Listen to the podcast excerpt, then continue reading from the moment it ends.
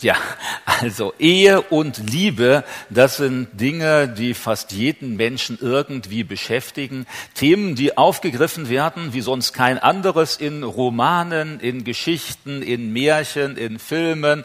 Da geht es ganz häufig darum, der Prinz trifft die Prinzessin und ihr heiraten und bekommen Kinder und sind dann glücklich bis zu ihrem Lebensende. Oder irgendwie etwas dann variiert. Aber auf jeden Fall, das spricht Menschen an, weil wir ja auch alle mehr oder weniger damit zu tun haben. Also wir alle sind irgendwann einmal geboren worden. Und wir sind geboren worden in eine Beziehung von Mann und Frau hinein. Und wenn das so gelaufen ist, wie Gott sich das äh, gedacht hat, dann waren die beiden auch miteinander verheiratet. Und äh, viele von uns sind ja schon verheiratet, andere, die hoffen noch darauf, dass das irgendwann dahin kommt. Und für alle diejenigen ist dann die Frage von Ehe und äh, Liebe natürlich ganz wichtig, spielt eine ganz große Rolle.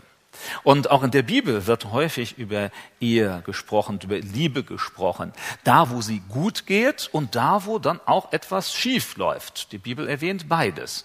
Sie spricht von Ehen, die gelingen und auch Ehen, die scheitern, wo Menschen sich dabei falsch verhalten. Und da merken wir, heute sieht das gar nicht viel anders aus als äh, zu der Zeit der Bibel vor 2000 Jahren, vor 3000 Jahren. Da sind viele Dinge ganz, ganz ähnlich laufen, liefen damals da wie heute. Warum beschäftigen wir uns damit? Ja, weil Gott eigentlich derjenige ist, der Ehe erfunden hat. Wir haben das ja gerade schon gehört im biblischen Schöpfungsbericht. Dann wird deutlich gesagt, Gott hat den Adam geschaffen und hat die Eva geschaffen. Und dann sagt er eben genau diese Worte, der Mann wird Vater und Mutter verlassen und wird seiner Frau anhängen und die beiden werden ein Fleisch sein. Und das findet ja statt noch vor dem Sündenfall. Also die Ehe ist keine Notlösung Gottes für die Menschheit, die sich von ihm losgelöst hat, sondern das war schon eine Ordnung Gottes, die im Paradies gegolten hat. Also auch im Paradies gab es Ehe in diesem Sinne. Also es gab kein Standesamt, nicht? das gab es alles so noch nicht. gab auch keine Gemeinde, keine Hochzeitsfeier, aber die äh, beiden, der Adam und die Eva, die hatten ja äh, sich gegenseitig, die hatten dann Ehe geführt und nachdem sie gesündigt hatten und das Paradies verlassen mussten, dann ging das ja auch so weiter. Wir lesen dann, sie hatten Kinder bekommen und deren Kinder hatten wieder Kinder bekommen und so zog sich das dann immer weiter. Ja, es gibt ja ein paar Fragen, die wir äh, versuchen müssen zu beantworten, die jetzt ganz am Anfang der Ehe oder der Beziehung stehen. Also vielleicht da, bevor es einmal richtig losgeht, äh, die eine Frage, die wir dabei stellen müssen, ist, wen heiraten wir denn überhaupt? Also es gibt manche, die das gerne irgendwie aus der Bibel ableiten wollen. Also die Frage nach dem Willen Gottes. Denn immerhin die Frage nach dem, wen ich heirate, die ist ja äh, relevant, die ist ja ganz wichtig. Denn wenn das hinterher schief geht, wenn ich dann einen Ehepartner habe, ich ärgere mich ständig darüber, ja, das ist dann ja äh, nicht so schön. Und deshalb ist es dann äh, umso wichtiger, diese Entscheidung richtig zu treffen. Und viele, die sonst vielleicht wenig um den Willen Gottes beten, dann erlebe ich ganz viele Christen, die um den Willen Gottes beten. Also gib mir da die Weisheit, äh, den richtigen Ehepartner zu bekommen. Äh, für manche, die heute Abend sind, ist es ja schon zu spät. Äh, ihr habt schon gewählt. Jetzt ist nicht mehr viel mit Beten, dass ihr einen richtigen Ehepartner bekommt. Ihr habt schon einen und freut euch hoffentlich auch darüber immer wieder. Und wenn es dann Schwierigkeiten gibt, da werden wir auch noch drüber sprechen. Das ist auch ganz normal, äh, dass Spannungen entstehen. Immer, wenn zwei Menschen so eng zusammenleben wie in der Ehe, gibt es Reibungen und Spannungen. Das kann gar nicht anders sein. Und deshalb, wenn das vorkommt, ist das noch keine Katastrophe. Es kommt halt darauf an, wie man damit richtig umgeht. Aber diejenigen, die äh, noch nicht verheiratet sind, da stellt sich dann irgendwann die Frage, ja, wen heirate ich denn? Und äh, ich hoffe, dass eben alle darum bitten und beten, dann so gibt mir den richtigen Ehepartner. In der Welt, in der wir leben, ist das ja nicht unbedingt so. Das liegt zum Teil auch daran, weil ja die meisten Menschen heute in Deutschland, die denken sich, wenn ich jemanden heirate und das klappt nicht, ja, dann lasse ich mich halt wieder scheiden und dann heirate ich jemand anders. Oder bei vielen ist es heute ja sogar so, sie heiraten erst gar nicht, um dann nicht so viel Ärger zu haben, sondern sagt man, leben wir mal zusammen, ziehen zusammen in eine Wohnung und wenn wir nicht mehr wollen, dann ziehen wir halt wieder auseinander und wenn man Kinder hat, ja, dann muss man auch irgendwie regeln, nicht? wer bezahlt jetzt was für das Kind und wo ist es dann am Wochenende, dann im ersten, zweiten, dritten und so weiter. Das ist ja heute in Deutschland relativ weit verbreitet. Ist aber nicht so, wie Gott sich das ursprünglich gedacht hat, sondern ursprünglich soll die Entscheidung für einen Ehepartner im Leben Leben einmalig sein. Es sei denn, der Ehepartner stirbt. Man heiratet dann noch einmal. Das ist ja biblisch durchaus auch legitim, wird sogar mehrfach angesprochen, dass die Ehe ja nur äh, so lange gilt, wie ein Mensch lebt. Weshalb man sich früher ja auch bei der Eheschließung versprochen hat, nicht? wir sind uns treu, bis der Tod uns scheidet. Und äh, Jesus wird dann ja auch mal gefragt von den Pharisäern, äh, von einer Frau, die hat eben erst den einen Mann geheiratet und danach, als der gestorben ist, den Bruder davon und als der gestorben ist, wieder den Bruder.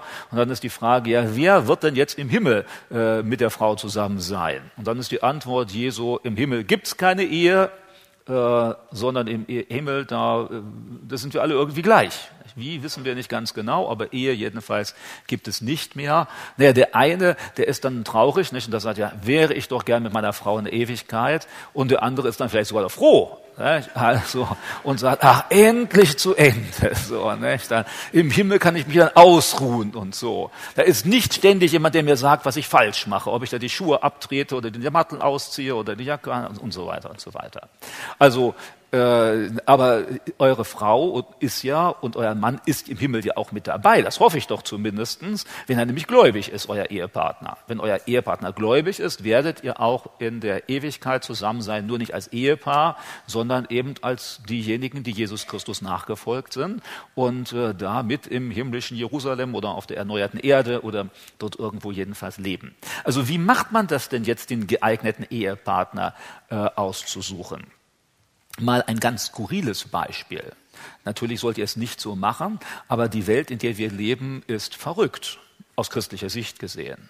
Da gab es vor zwei Jahren in London eine Konferenz darüber, wie zukünftige Beziehungen aussehen könnten zwischen einem Menschen und einem Cyborg. Also wenn ihr jetzt nicht wisst, was ein Cyborg ist, das bedeutet einfach ein, äh, ein Robotermensch. Es gibt in den USA schon zwei Firmen, die stellen Robotermenschen her, die äußerlich aussehen wie ein Mensch und die kannst du dann programmieren. Und da wurde gesagt, das ist wahrscheinlich die Lösung für die Ehe der Zukunft. Denn in dem Fall, du hast keinen Streit mehr. Du programmierst vorher ein, was dein Partner dir sagen soll, dann kommst du von der Arbeit und dann sagt er, war deine Arbeit gut? Und dann sagt er, darf ich dir etwas zu essen kochen? Und wie geht es dir? Und ich hab dich lieb. Und alles das, was man sich wünscht. Und wenn du dir einen Streit wünschst, dann musst du als Streit einprogrammieren. Nicht? Dann kommt er nach Hause und warum kommst du so spät? Wo bist du geblieben? Nicht, da kommt das. Und wenn es dir zu viel wird, schaltest du ab. Nicht? Dann Schluss, ruhig, jetzt das war's für heute. Und äh, bei dieser Konferenz, da wurden einige Menschen interviewt, die schon seit Jahren mit solch einem Robotermenschen zusammenleben. Und die sagen, das sei die beste Beziehung, die sie je gehabt haben. Es ist viel angenehmer als mit allen anderen Menschen. Also ich weiß ja nicht, wie es euch dabei geht. Also äh, ich lebe doch lieber mit meiner Frau zusammen, wobei ich sagen muss, ich habe es ja noch nicht probiert mit solch einem Robotermenschen. Aber Gott wollte es so nicht. Äh, mit dem Kinderbekommen wird es wahrscheinlich auch schwierig sein, aber gut, viele Leute heute wollen auch gar keine Kinder mehr. Nicht? Also von daher fällt das dann vielleicht auch weg.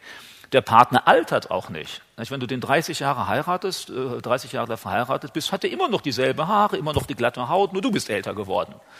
Vielleicht muss man dann das Modell wechseln oder so. Ja, aber auf jeden Fall, ich hoffe, dass auf diese Überlegung keiner von euch kommt, sondern dass ihr sagt, ja, wir wollen einen Menschen heiraten und jetzt die Frage, ja, eben wen? Und äh, da erlebe ich, wir sind heute in einer Zeit, äh, wo offensichtlich das vollkommen falsch läuft. Denn keine Zeit in der Geschichte Deutschlands gab es, wo so viele Ehen unglücklich gelaufen sind wie heute. Also rein nach der deutschen Statistik sind es etwa 37 Prozent der Ehen, die geschieden werden. Also die sind dann schon mal unglücklich, davon können wir ja sicher ausgehen. Aber dann gibt es ja viele, die bleiben nur zusammen, weil sie sonst das Haus verkaufen müssen oder weil sie nicht wissen, wie geht das mit den Kindern weiter oder naja, jetzt habe ich mich an den gewöhnt und was denken die Nachbarn? Und wenn wir die dazu nehmen, dann sind wir wahrscheinlich schon deutlich über 50 Prozent. Und wenn wir die dazu nehmen noch, die nie geheiratet haben, sondern ständig alle paar Jahre ihre Partner wechseln, was dann ja auch irgendwie eine gescheiterte Beziehung ist, dann sind wir bei noch viel mehr Prozent. Und wenn wir bei denen sind, die zwar zusammen leben aus irgendwelchen Gründen, aber sich gegenseitig versuchen, aus dem Weg zu gehen oder eine moderne Ehe zu führen, in dem jeder seine Affären hat, wenn wir das noch dazu nehmen, ja, dann sind wir wahrscheinlich in Deutschland bei 80 Prozent. Bei 80 Prozent der Ehen, die schiefgehen. Und wenn ihr genau hinschaut, wird das bei vielen eurer Nachbarn auch der Fall sein. Die nach außen hin vielleicht ein schönes Eheleben zu haben zu haben scheinen. Aber wenn ihr sie genau kennenlernt, mal persönlich, seelsorgerlich, dann merkt ihr auch bei ganz, ganz vielen Menschen, wo das so aussieht, da läuft es schief. Ich weiß das von dem Hintergrund, wo ich in einem weltlichen Bereich gearbeitet habe, also nicht an der Bibelschule, sondern im weltlichen Bereich, meine Kollegen alle nicht gläubig waren. Da war häufig das Thema, dass der ein oder andere dann mal erzählt hat, oh, jetzt habe ich Stress mit meiner Freundin oder meine Freundin ist ausgezogen, die will nichts mehr von mir wissen und dann irgendwie wieder eine neue gesucht und dann wechselte das immer wieder so. Und äh, gerade in einer Zeit, wo wir doch heute sagen, jeder sucht sich seinen Ehepartner selbst aus. Aber scheinbar scheint das mit dem Selbstaussuchen nicht so toll zu klappen. Es geht viel häufiger schief als da, wo es von den Eltern ausgesucht worden ist. Also jetzt mache ich mal ein Plädoyer für arrangierte Ehen. Also lasst eure Eltern aussuchen, wenn ihr heiraten sollt. Und dann sagt, ja, Papa, hast du mir ausgesucht, ne, dann heirate ich die. Also in Indien sind ungefähr 90 Prozent aller Ehen arrangierte Ehen. Die Eltern suchen sich den Partner für die Kinder aus und die dürfen natürlich Ja oder Nein sagen, das schon noch, aber die Eltern suchen das aus. Und äh, ich hatte da äh, gelesen so von Interviews. Ich war auch in Indien, habe da in Gemeinden mit Christen gesprochen, auch alle junge Christen, die ich getroffen habe, da haben die Eltern den Ehepartner ausgesucht. Und bei allen war dann, als ich sie gefragt habe, ja, wie war denn das, als ihr geheiratet habt? Ja, wir wussten einfach, das ist jetzt der, der ist ausgesucht, ist in Ordnung, die Eltern haben sich gut Gedanken gemacht und ja, und da habe ich gesagt, ja, und jetzt liebt ihr euch? Und dann haben die fast alle gesagt, ja, als wir geheiratet haben, da haben wir uns nicht geliebt, aber jetzt lieben wir uns. Das finde ich ja das so herum doch viel praktischer als umgekehrt. Bei uns ist es so, da lieben sich alle bei der Hochzeit, aber manche dann zwei Jahre später schon nicht mehr für den Rest des Lebens. Das ist dann doch eher schlecht oder besser andersherum. Ja, viele starten in Indien in die Ehe hinein mit viel geringeren Erwartungen. Die kommen nicht die Erwartung, mein Partner muss mein höchstes Glück sein. Sobald ich den sehe, da muss ich immer ganz tiefe Bauchgefühle haben und entweder in Tränen ausbrechen, äh, Freudentränen natürlich, ne? Freudentränen ausbrechen oder sonst wie, ne? sondern die gehen einfach dahin, ja, ja, jetzt heirate ich den und gut, der ist jetzt auch gläubig und äh, der ist ungefähr so alt und der hat dieselben Interessen und äh, ja, und jetzt haben wir halt einen gemeinsamen Job, nicht, solange hier auf der Erde Kinder großziehen und in der Gemeinde mitarbeiten und so. Und in Indien ist die Scheidungsquote bei 1,6 Prozent. Da denken wir, das kann ja gar nicht sein. Wenn 90 Prozent die äh, zugewiesen bekommen, wieso nur 1,6 Prozent Scheidung? Und in Deutschland, wo sich jeder seinen Partner aussucht, 37 Prozent. Natürlich können wir jetzt sagen, gut, in Indien ist auch nicht so leicht, sich scheiden zu lassen. Die Familie macht dann entsprechend da mehr Druck. Aber das stimmt nicht nur. Das sind westliche Vorurteile. Wenn du es genauer untersuchst, ist es so, die Familie hilft auch viel mehr, dass die Ehe gut gelingt. Und zwar, weil sie den ja mit ausgesucht haben. Dann sind sie ja mit da einbezogen. Und häufig ist es so, äh, ihr Jüngeren, die noch nicht verheiratet sind, seid, zumindest wenn eure Eltern die nicht aussuchen, hört gut auf eure Eltern, wen ihr heiratet oder nicht. Denn häufig können das eure Eltern sogar besser beurteilen als ihr selbst. Manchmal kennen die Eltern ihre Kinder nämlich besser als sich selbst. Viele Kinder haben ein Idealbild von sich, so sie seien das und das und merken erst 20 Jahre später, dass sie es gar nicht sind. Ne, sie halten sich für was weiß ich, entweder den Genie oder den Loser und hinterher merken sie, sie sind weder Loser noch Genie, sondern irgendwo so dazwischen und so. Ne? Und weil man hat ja ein Selbstbild, was man gerne sein möchte. Und manchmal sind die Eltern da etwas realistischer. Und auch was den Partner angeht. Denn jeder kennt das ja, die rosarote Brille, die man aufsetzt, sobald man verliebt ist. Dann hat man, dann sieht man die Fehler des anderen nicht mehr. Man korrigiert alles schön. Und dabei kleiner Tipp, wenn du siehst, wie dein, denjenigen, den du vielleicht heiraten willst, wie der sich anderen Menschen gegenüber verhält, dann geh davon aus, genau so wird er sich dir gegenüber auch verhalten, wenn mal die erste Liebe vorbei ist. Hast du da jemanden, der dauernd über andere lästert, dann kann ich dir garantieren, warte mal zwei Jahre Ehe und der lästert über dich genauso. Vollkommen klar. Hast du einen, der sich immer drückt vor der Arbeit, zu Hause oder in der Gemeinde, dann kannst du sicher davon ausgehen, sei verheiratet, egal was er dir verspricht, der wird hinterher genauso faul sein wie zu seinen Eltern oder in der Gemeinde.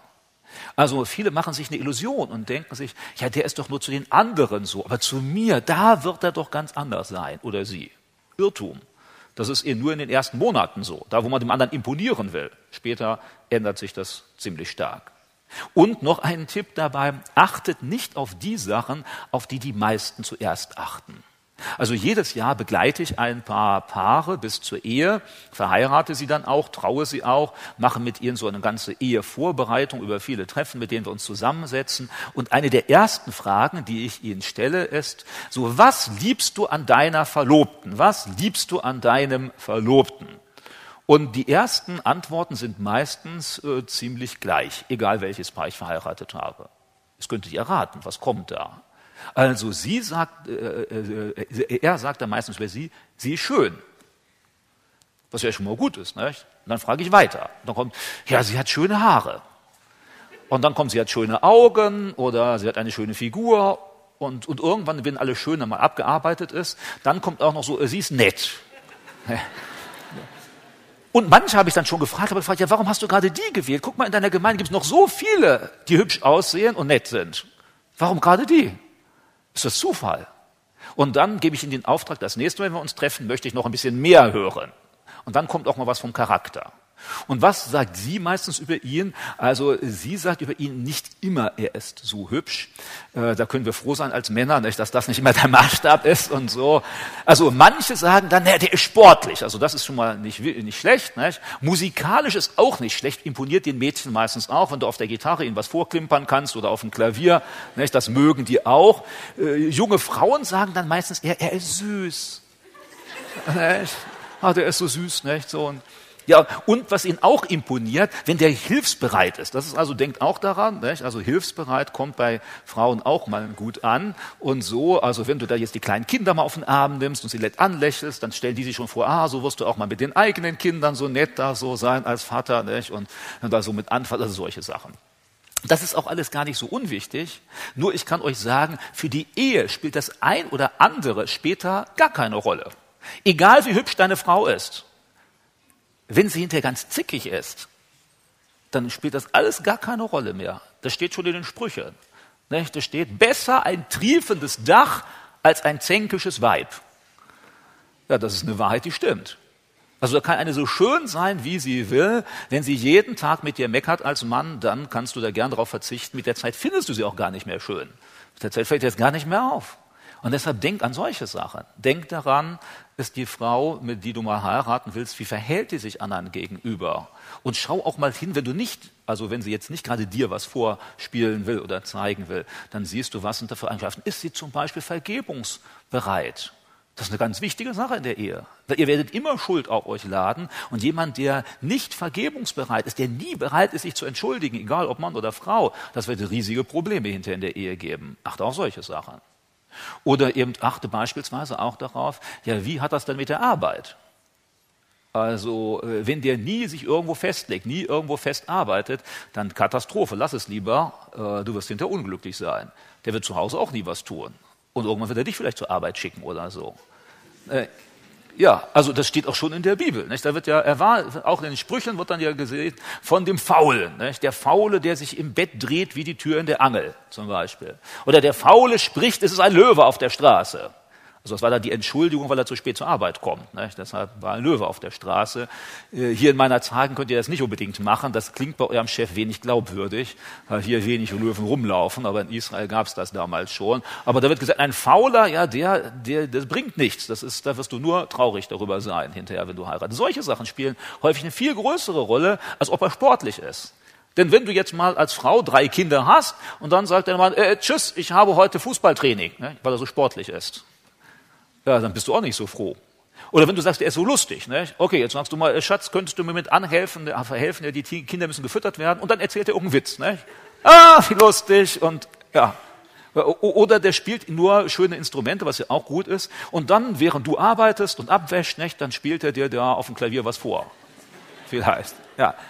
Also das heißt, diese Sachen sind nicht falsch. Also nicht, dass jetzt alle Musiker Angst haben, nicht? sondern nein, es ist gut, wenn man Musik spielen kann. Nur für die Ehe ist das nicht die wichtigste Eigenschaft, sondern Treue spielt eine Rolle, Vergebungsbereitschaft spielt eine Rolle, solche Sachen. Und auf die sollten wir achten, wie die Menschen sich da verhalten. Und umgekehrt gilt das von Seiten der Frau natürlich ganz genauso. Wenn ihr mal wissen wollt als Männer, welche Frauen ihr heiraten sollt, dann lest zum Beispiel Sprüche 31. Sprüche 31, da steht das ganz deutlich drin. Alles, was die Frau da so Gutes und Perfektes macht. Und da steht ganz deutlich drin, wer so eine Frau trifft und findet, der hat einen Schatz gefunden. Steht da in Sprüche 31. Und das ist so. Und die Schönheit kommt auch vor. Aber die kommt ganz am Ende vor von dem Kapitel. Also wenn sie dann noch dazu schön ist, super. Aber denkt daran, mit der Zeit gibt sich das sowieso. Ne? Also spätestens 20, 30 Jahre später sieht sie auch nicht mehr so hübsch aus. Und das ist auch gar nicht schlimm. Ich meine, ich sehe nicht mehr so aus wie vor 30 Jahren, als ich meine Frau geheiratet habe. Und meine Frau sieht auch nicht mehr so aus wie auf dem Hochzeitsfoto.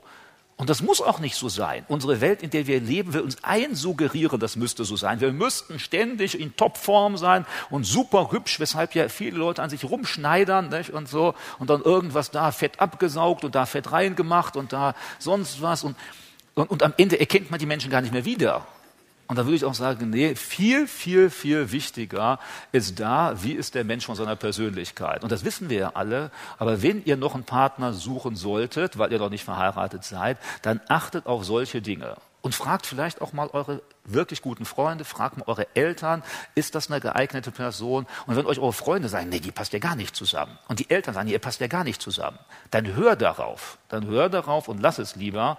Denn manchmal sind die Außenstehenden sehen besser in so einer Situation als der, der gerade verliebt ist. Also hier sind wir jetzt so bei der Phase nicht erstmal, wie kommt es denn dazu?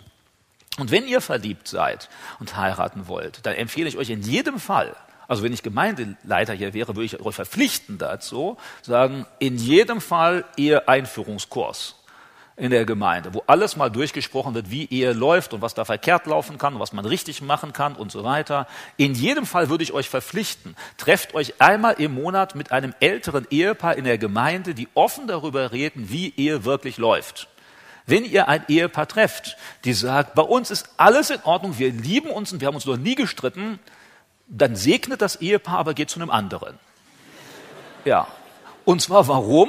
Die werden euch nicht helfen können. Wenn die wirklich zu dieser seltenen Spezies gehören, von vielleicht zehn Prozent, wo das nie passiert, was ich selbst dann nicht glaube, äh, dann könnt ihr euch nicht weiterhelfen. Ihr braucht ein Ehepaar, die offen darüber reden, wo sind Konflikte, wo sind Schwierigkeiten, wie gehen wir damit um, wie haben wir uns wieder vergeben, wie haben wir wieder zusammengefunden. Denn so wird es euch höchstwahrscheinlich auch gehen. Wobei ich habe auch schon erlebt, ich war da bei einem Ehepaar in der Gemeinde eingeladen, also während einer Bibelwoche, und dann haben die mir auch gesagt, so während des Gesprächs, wir haben uns noch nie gestritten. Und als ich den ersten Tag bei ihnen war, da habe ich gedacht, die streiten sich ja jeden Tag zehnmal. Und dann habe ich sie darauf angesprochen, haben sie gesagt, nein, nein, das sind nur Meinungsverschiedenheiten. Ja, dann habe ich hinterher gesagt, ja gut, dann haben wir bisher auch noch nie gestritten in der Ehe. Ne? Aber da würde ich sagen, das hilft ja auch keinem, wie du das nun nennst. Also ich meine eben, wenn der eine dem anderen nicht mehr so in die Augen schauen will oder kann, oder wenn der eine eine total andere Meinung hat als der andere, ich meine ja nicht, dass ihr euch gleich schlagen müsst. Das kommt ja hoffentlich nicht vor. Aber Auseinandersetzungen kommen vor. Da würde ich euch verpflichten, trefft euch mit einem Ehepaar, die euch erzählen, wie es dann wirklich läuft in der Ehe. Das kann euch ungemein äh, weiterhelfen, bevor ihr dann die Entscheidung trefft, mit jemandem zusammen zu leben. Also das ist eine ganz wichtige Sache. Was ihr nicht machen solltet, und da sagt die Bibel auch, dass an einigen Stellen, ihr solltet in der Freundschaft nach Möglichkeit einen ziemlich großen körperlichen Abstand wahren. Also manche können das ja gar nicht abwarten, nicht die zukünftige oder den zukünftigen zu umarmen oder einen Kuss zu geben oder Händchen zu halten oder sonst irgendwie etwas, geschweige denn noch mehr, nicht was dann dann meistens dann auch irgendwo kommt. Und ich weiß, dass das in frommen Gemeinden genauso passiert wie in weniger frommen oder außerhalb, dass dann mancher eben doch nicht warten kann bis zur Ehe und dann, na ja, peinlich, nicht? Und wenn es keiner merkt, redet man nicht darüber. Und äh, wenn man es merkt, ja, dann ist eben meistens ein Problem, dann ist man schwanger geworden oder so und ja, dann kann man es ja nicht verbergen. Und aber verzichtet darauf. Die Welt sagt, du bist ja blöd. Da werden dann solche Sprüche gesagt, ja, du kannst doch nicht die Katze im Sack kaufen. Ich meine, hey, willst du eine Frau kaufen? Was ist denn das? Ist deine Frau eine Katze? Hey, was ist denn das für komische Vergleiche? Freu dich darüber, deine Frau oder dein Mann ist ein Geschenk Gottes. Im ersten Korintherbrief schreibt Paulus sogar, es ist ein Charismata Gottes. Charismata ist eine Gnadengabe. Das kennt ihr wie die Gnadengabe, nicht? Also der eine kann lehren und der andere äh, dienen und so weiter. Und dann steht, auch der Ehepartner ist ein Charismata Gottes. Also wenn du jetzt schon viele Jahre verheiratet wirst, lass dir das doch mal innerlich runtergehen, dass du jetzt deinen Partner mal anschaust oder dann siehst, also ey, das ist ein Gnadengeschenk Gottes an mich. Das ist doch mal eine total neue Perspektive. Also auch da zu merken, da steckt was Geistliches dahinter. Es ist nicht nur ein Mensch, mit dem ich irgendwie zufällig oder bewusst mich verheiratet habe, sondern das ist ein Gnadengeschenk äh, Gottes. Und äh, wenn wir das sehen, dann müssen wir auch merken, da sollten wir richtig geistlich mit umgehen. Und alle Fälle, die ich kenne, wenn Leute zu schnell auf körperliche Beziehungen gegangen sind, gab es kein Halten mehr. Irgendwann dann sagen, Stopp, geht ganz schlecht. Und äh, meistens ist es so, dass alle anderen Dinge plötzlich hinten runterfielen dass dann plötzlich das Körperliche so stark im Vordergrund steht, weil es ja so anzieht, es so attraktiv ist, so äh, fast süchtig macht, wenn man den anderen sieht, äh, dass man dann die anderen Sachen, was man alles noch Gutes tun könnte, fällt unten runter.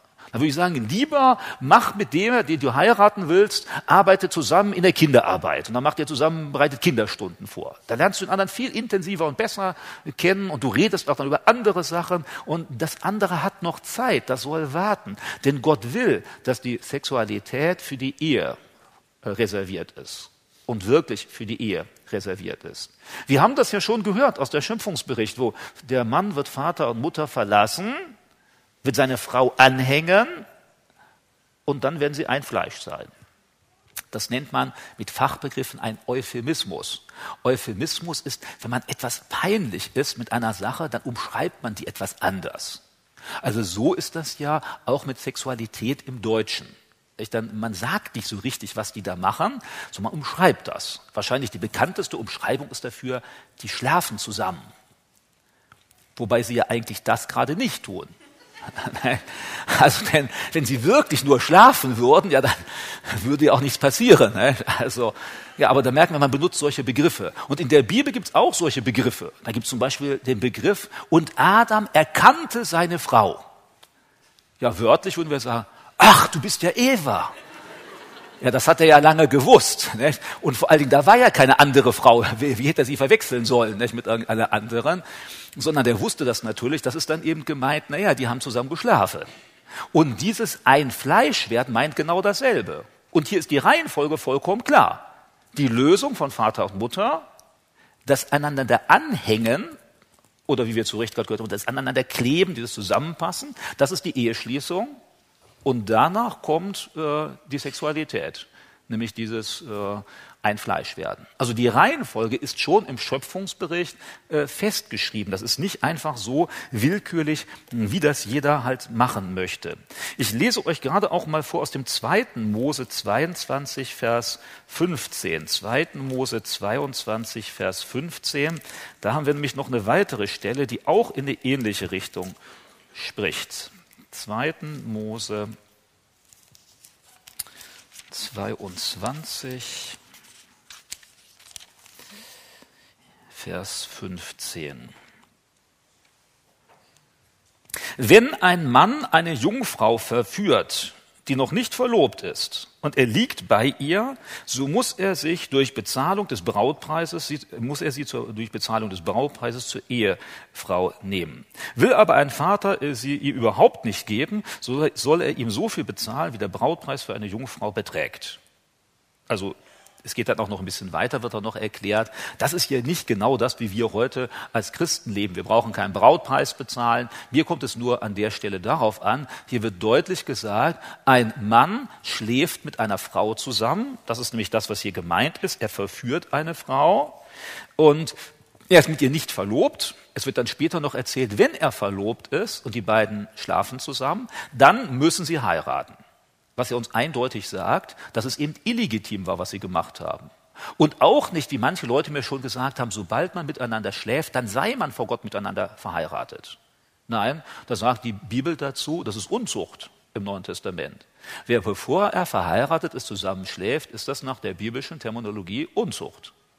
Und es macht auch nicht die Ehe, denn hier, wenn das die Ehe machen würde, wieso stände dann hier, dann muss er sie hinterher zur Frau nehmen. Das heißt, dann hat er sie ja noch nicht zur Frau genommen, dann sind sie noch nicht verheiratet, dann sollen sie erst nachher heiraten.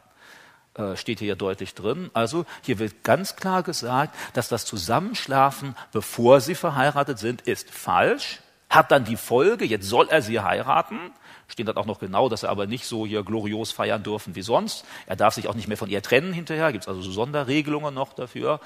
Im Alten Testament gab es ja so Scheidungen. Und auch diese Stelle macht uns ziemlich deutlich, dass das von Gott so nicht gewollt ist. Im 1. Korinther Kapitel 7 lesen wir auch noch etwas dazu. 1. Korinther Kapitel 7.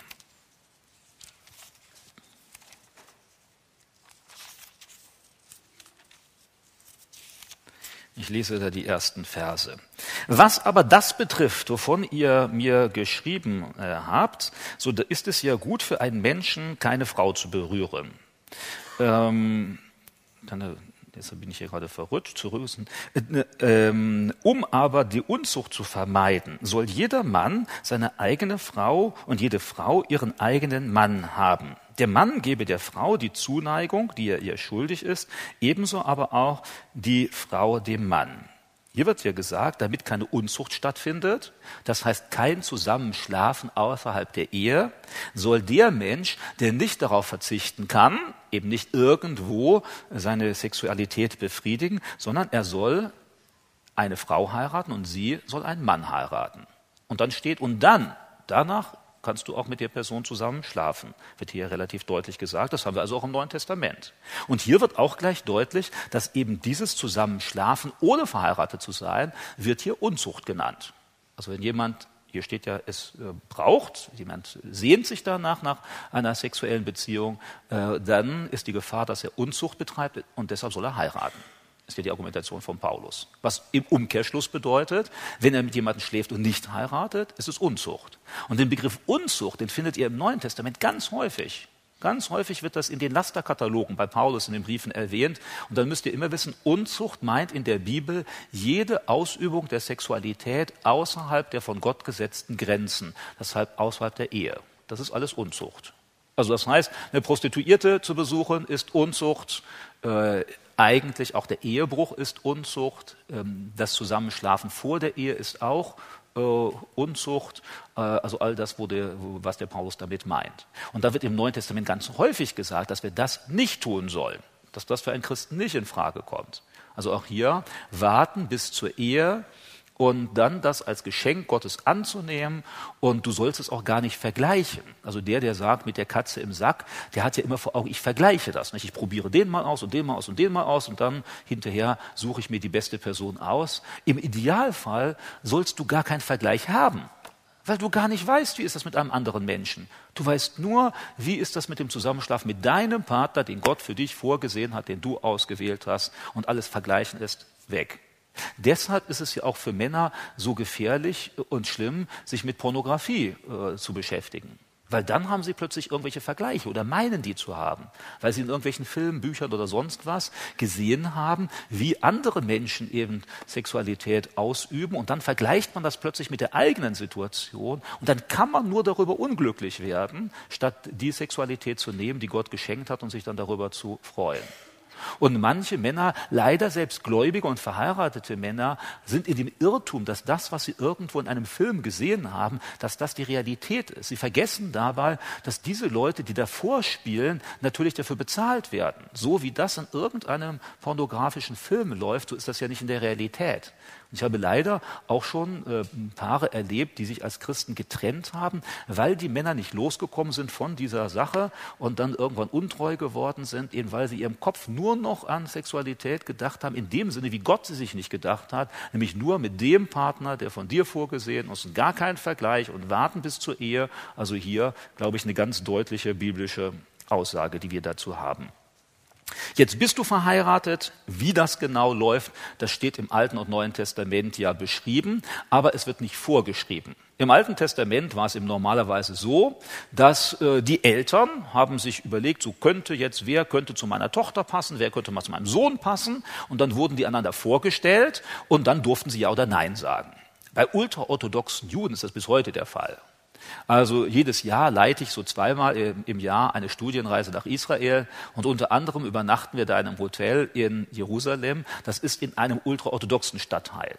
Und ich mache dann die Gäste meistens darauf aufmerksam, äh, da im Foyer, da müsst ihr mal schauen, am Abend, dann sitzt da eben ein Mann an einem Tisch einzeln und irgendwann kommt eine Frau rein und dann steht er sofort auf, der junge Mann, und rückt der Frau den Stuhl dahin und dann schauen die sich an und wagen sich nicht zu tief in die Augen zu schauen. Das ist genau so etwas, was bis heute bei ultraorthodoxen Juden stattfindet. Da gibt es einen Heiratsvermittler oder eine Heiratsvermittlerin und dann treffen die sich drei, vier Mal in der Öffentlichkeit natürlich, nicht irgendwo privat. Und dann wird besprochen und wenn sie sich dann sympathisch sind, dann wird geheiratet. So war das auch schon zur Zeit im Alten Testament. Und dann war es so, gab es die Zeit der Verlobung, ein Jahr. In diesem einen Jahr musste der Mann normalerweise ein Haus bauen. Das braucht man ja später für die Familie. Die Häuser, also wenn ihr jetzt keine großen Handwerker seid, das klappt auch so. Die Häuser waren meistens Einraumhäuser, Heizung gab es keine, äh, Elektroinstallation gab es keine, Wasserinstallation gab es keine, Fenster gab es auch keine, also ihr merkt, einfache Häuser, nicht? Aber das wurde gebaut. Meistens irgendwo wurde es ans Haus der Eltern des Mannes gebaut, also dass man in der Nähe ist. Man wohnte in der Nähe, half sich da auch. Und dann nach einem Jahr, das lesen wir auch im Neuen Testament, dann ist der Mann mit seinen Freunden gekommen und ist dann zu dem Haus der Braut gegangen, wo die mit ihren Freundinnen war. Und dann sind sie zusammen durchs ganze Dorf gezogen, mit Musikern vorne weg. Und dann sind sie in das neu gebaute Haus gezogen. Und dann wurde eine Woche lang gefeiert. Und alle haben daran teilgenommen. Wer es wollte, hat noch einen Priester gebeten, dass der Segen darüber spricht. Aber es gab ja damals keine Kirchen, es gab ja nur den Tempel und im Tempel hat man nicht geheiratet. Geheiratet hat man im Dorf und da wurde natürlich gebetet. So lief das in der Zeit des Neuen Testaments und des Alten. Aber das ist keine Vorschrift. Also ihr müsst jetzt nicht überlegen, wie ziehen wir hier durch meiner Zagen so mit Trompeten und Posaunen nicht? Und, und dann könnte man ja auch, würde manche Leute, äh, also ich habe das in Israel auch schon gesehen, nicht, wie das heute noch gemacht wird, aber das ist nicht der Zwang, so müssen wir nicht. Aber wir sollten vor der Öffentlichkeit heiraten. Es geht nicht, dass du für dich einfach nur entscheidest, wir versprechen uns jetzt, dass wir ewig treu sind und keiner weiß es und nur wir leben so zusammen. Habe ich auch schon von jungen Gläubigen gehört. Ich habe gesagt, ach, Standesamt ist ja weltlich, das brauchen wir nicht, wir haben unser Versprechen gegeben. Das, was in der Bibel deutlich ist, du sollst dir das Versprechen so geben, dass es auch verpflichtend ist. Und ein privates Versprechen verpflichtet dich zu gar nichts. Also wenn du dir privat irgendwas versprichst und dein äh, Freund kommt ins Krankenhaus, du darfst nicht mehr für den entscheiden. Wenn der stirbt, du erbst nichts. Wenn der Kinder sind, kein Anrecht. Das Einzige, was in Deutschland gilt als offizielles äh, Status für Zusammenleben und gegenseitig Verantwortung füreinander übernehmen, ist die Ehe, die du vor dem Staat schließt. Und deshalb ist das der Maßstab, den wir nehmen sollen, wo wir verheiratet sind.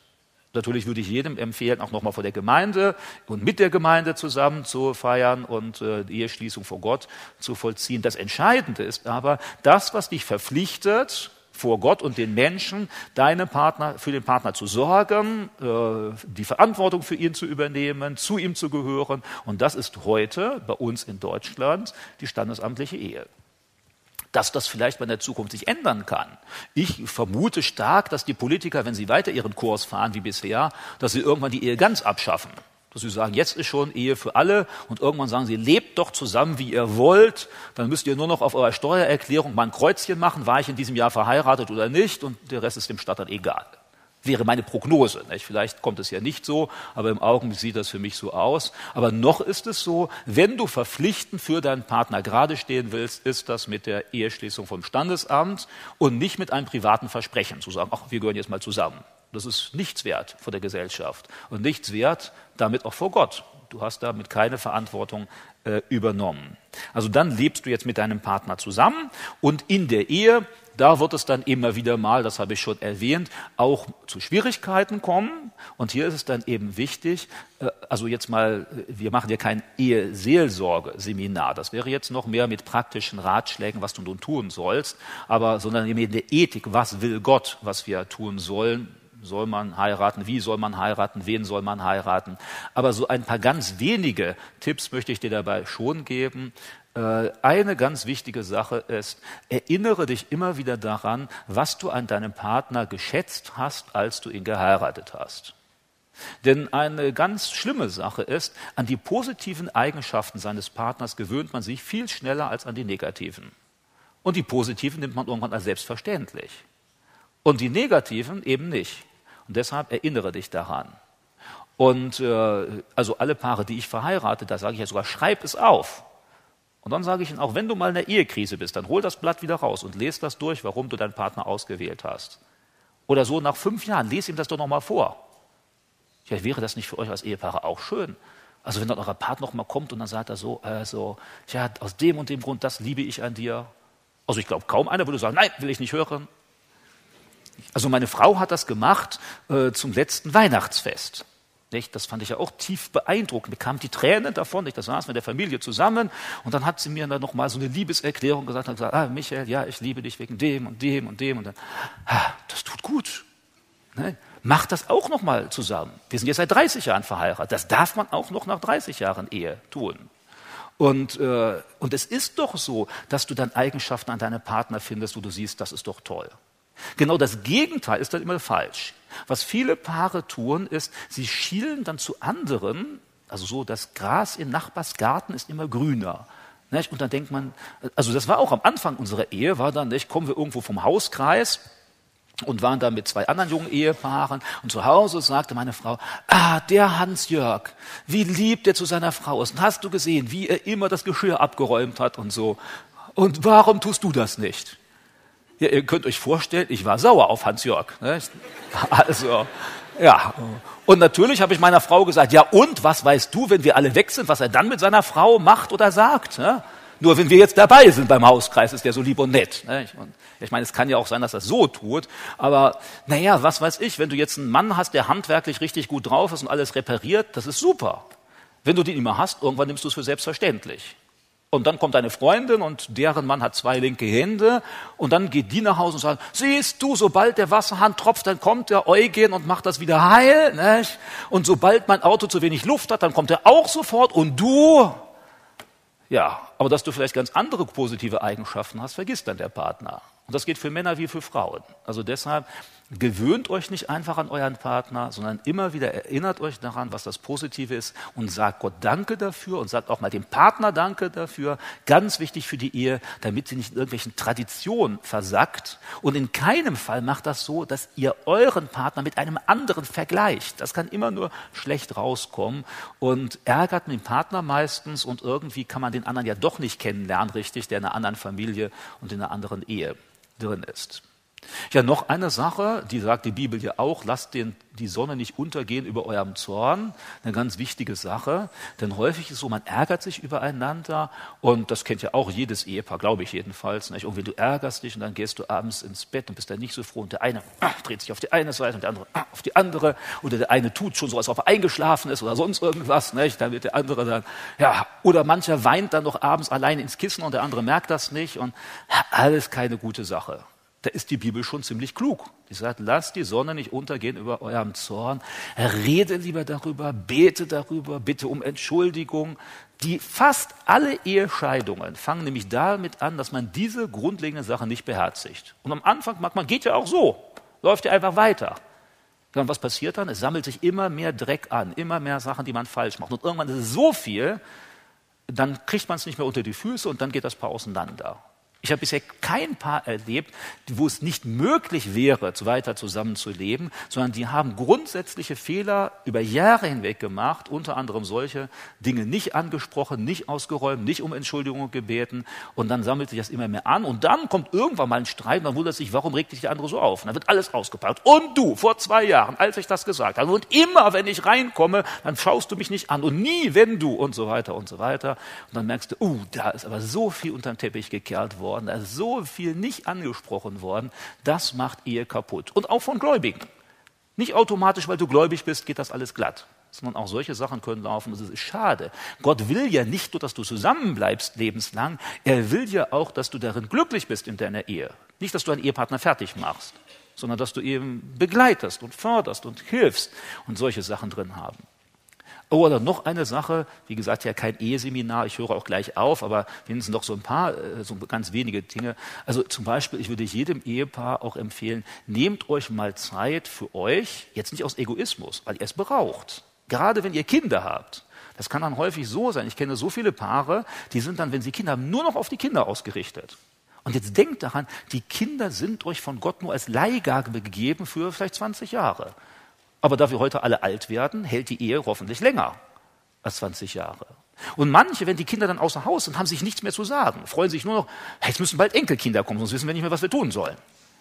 Aber es ist schade, ihr als Ehepaar gehört zusammen, ihr seid ein Fleisch nicht die Kinder. Die Kinder sind bei euch und es ist schön, wenn sie kommen und schön, wenn es ihnen gut geht und wenn wir für sie beten und alles so etwas. Aber ihr als Ehepaar, ich kenne auch manche gläubigen Ehepaare und zu Hause, wenn du bei denen bist, dann weißt du, der Mann zieht sich in den Garten oder in die Werkstatt zurück nicht? und die Frau ist beim Wäsche aufhängen oder bügeln.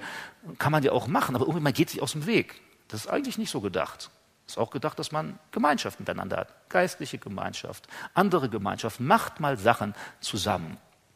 Und das heißt auch, denk nicht, du bist so, du wirst ewig so bleiben, sondern verändere du dich, aber verändere nicht den anderen. Also meine Frau hat mir auch gesagt, so zwei Jahre nach der Ehe, ja Michael, ich habe ja gedacht, dass wir geheiratet haben, ist in Ordnung und das, was mir nicht gefällt an Michael, da werde ich ihn schon umerziehen. Ihr könnt euch raten, das hat nicht so gut geklappt. Weil Frauen, Männer lassen sich nicht so gerne umerziehen. Deshalb denkt immer daran, und Frauen genauso wenig, nicht, aber denkt immer dann daran, ähm, du musst dich verändern. Du musst deine Defizite sehen und nicht die anderen. Und bei dem anderen, für den kannst du beten, aber versuch nicht ihn umzuerziehen, versuche dich zu verändern. Das ist schon schwierig genug.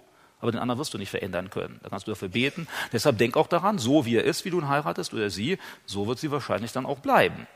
Aber was wir tun können, zum Beispiel bei mir, bei meiner Frau, sie hat gerne spazieren gegangen. Und ich fand, als ich geheiratet habe, Spaziergänge mal total überflüssig. Ja, weil ich habe meiner Frau gesagt, wieso soll ich jetzt eine Stunde durch die Gegend laufen ohne Ziel? Am Ende sind wir wieder genau da, wo wir angefangen haben. Und wir haben weder was eingekauft, noch Holz gesammelt, noch sonst irgendwas. Wofür ist das gut? Ja, und dann hat sie gesagt, ja, das ist die schöne Atmosphäre und die grünen Bäume und das entspannt doch so.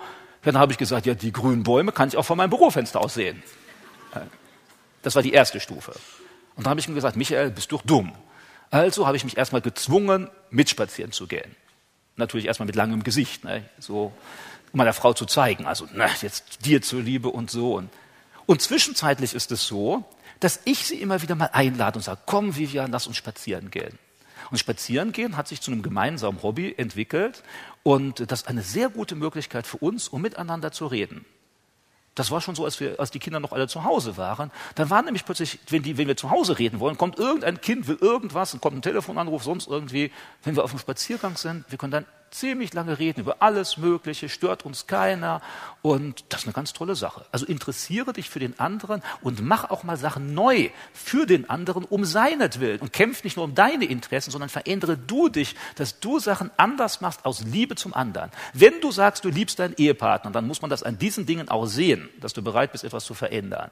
Wenn du am Ende nur für deine egoistischen Interessen kämpfst, es muss alles so laufen, wie ich das will, vergiss es lieber, bleib lieber ledig. Dann heirate lieber ein Robotermenschen. Den kannst, du den kannst du programmieren, wie du willst, aber du heiratest einen realen Menschen und dann ändere den nicht so, dass es dir passt, sondern ändere du dich so, dass es zum anderen passt. Und wenn das beide tun, dann läuft es gut.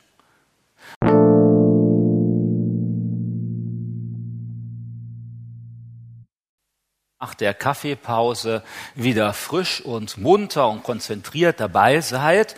Ich hoffe auch, dass ihr noch gut in Erinnerung habt. Es ging erst einmal darum zu sehen, äh, Gott hat die Ehe geschaffen. Das ist eine gute Sache. Gott hat die Ehe geschaffen schon vor dem Sündenfall. Durch den Sündenfall ist dann manches schiefgelaufen.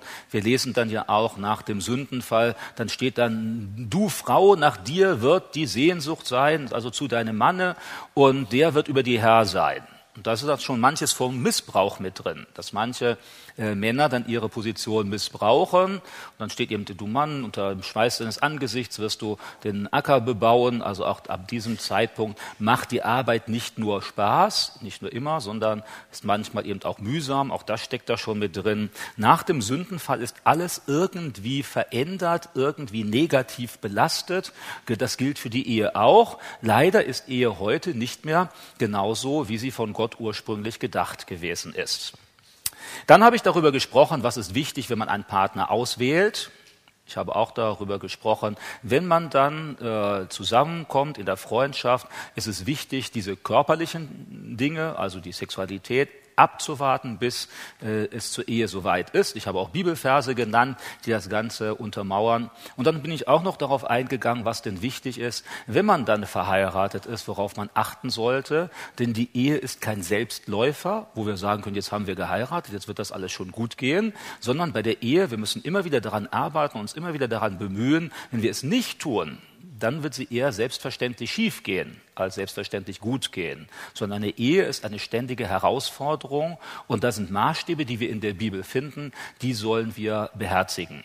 Ein paar von diesen Maßstäben, die habe ich genannt, die Vergebungsbereitschaft zum Beispiel dafür oder auch der Ausdruck der Liebe, dass ich dem anderen zu Liebe etwas tue und das ist ja ein Ausdruck davon. Und wenn dann steht, der Mann soll seine Frau lieben wie Christus die Gemeinde, zum Beispiel, steht, finden wir im Neuen Testament, dann äh, muss das ja praktisch werden. Das drückt sich nicht einfach aus, indem ich das mal sage, äh, sondern wenn, dann muss man die Liebe eben auch sehen. Und das ist dann in konkreten Verhaltensweisen dem anderen gegenüber. Und wenn ihr nun verheiratet seid, dann ist das ja ein Trend heute in Deutschland, dass äh, viele äh, Paare wollen keine Kinder mehr. Also rein statistisch ist es so, ein Viertel aller Akademikerpaare, also das heißt, wo Mann und Frau studiert haben, im Beruf sind, wollen gar keine Kinder. Also da geht es gar nicht darum, ein oder zwei Kinder, sondern gar keine. Kinder stören bei der Karriere, Kinder stören bei der Selbstentfaltung, Urlaubsgestaltung und so weiter. Wenn ich dann abends nach Hause komme, möchte ich dann lieber irgendwelche schöne Musik hören, statt das Kindergeschrei, also keine Kinder. Das ist, äh, das ist aber nicht im Sinne Gottes. Ich habe in den letzten Jahren auch Paare verheiratet und unter anderem sprechen wir auch über das Thema. Und dann haben mir Paare gesagt, auch genau beide Akademiker haben dann gesagt, also Michael, wir sind uns schon einig, wir wollen beide keine Kinder. Und dann habe ich denen gesagt, also das, was ihr da plant, das ist Sünde. Also das ist jetzt nicht einfach, du sagst, ich habe keine Lust darauf. Nein, für, äh, für die Ehe gehören Kinder dazu. Und Gott will äh, auch, dass wir offen sind für Kinder. Ich rede nicht von den Paaren, die, obwohl sie sich das wünschen, keine Kinder bekommen können. Das ist was ganz anderes. Dann entscheidet ja jemand anders. Dann entscheidet ja Gott, dass du keine Kinder haben willst. Aber Gott hat Ehe dafür geschaffen, dass wir Verantwortung übernehmen für Kinder und die großziehen und uns darum kümmern und äh, das ist ja auch an verschiedenen Stellen in der Bibel, dass uns deutlich gesagt wird, dass es erstrebenswert ist, äh, Kinder zu haben. Zum Beispiel im Psalm 113. Ein Psalm 113, Vers 9. Psalm 113, Vers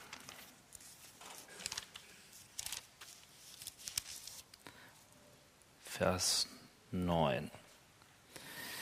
Ähm, der die unfruchtbare Frau des Hauses wohnen lässt als eine fröhliche Mutter von Söhnen, Halleluja. Eine Aussage davon. Ähnlich haben wir das dann im 1. Mose 20, Vers 18.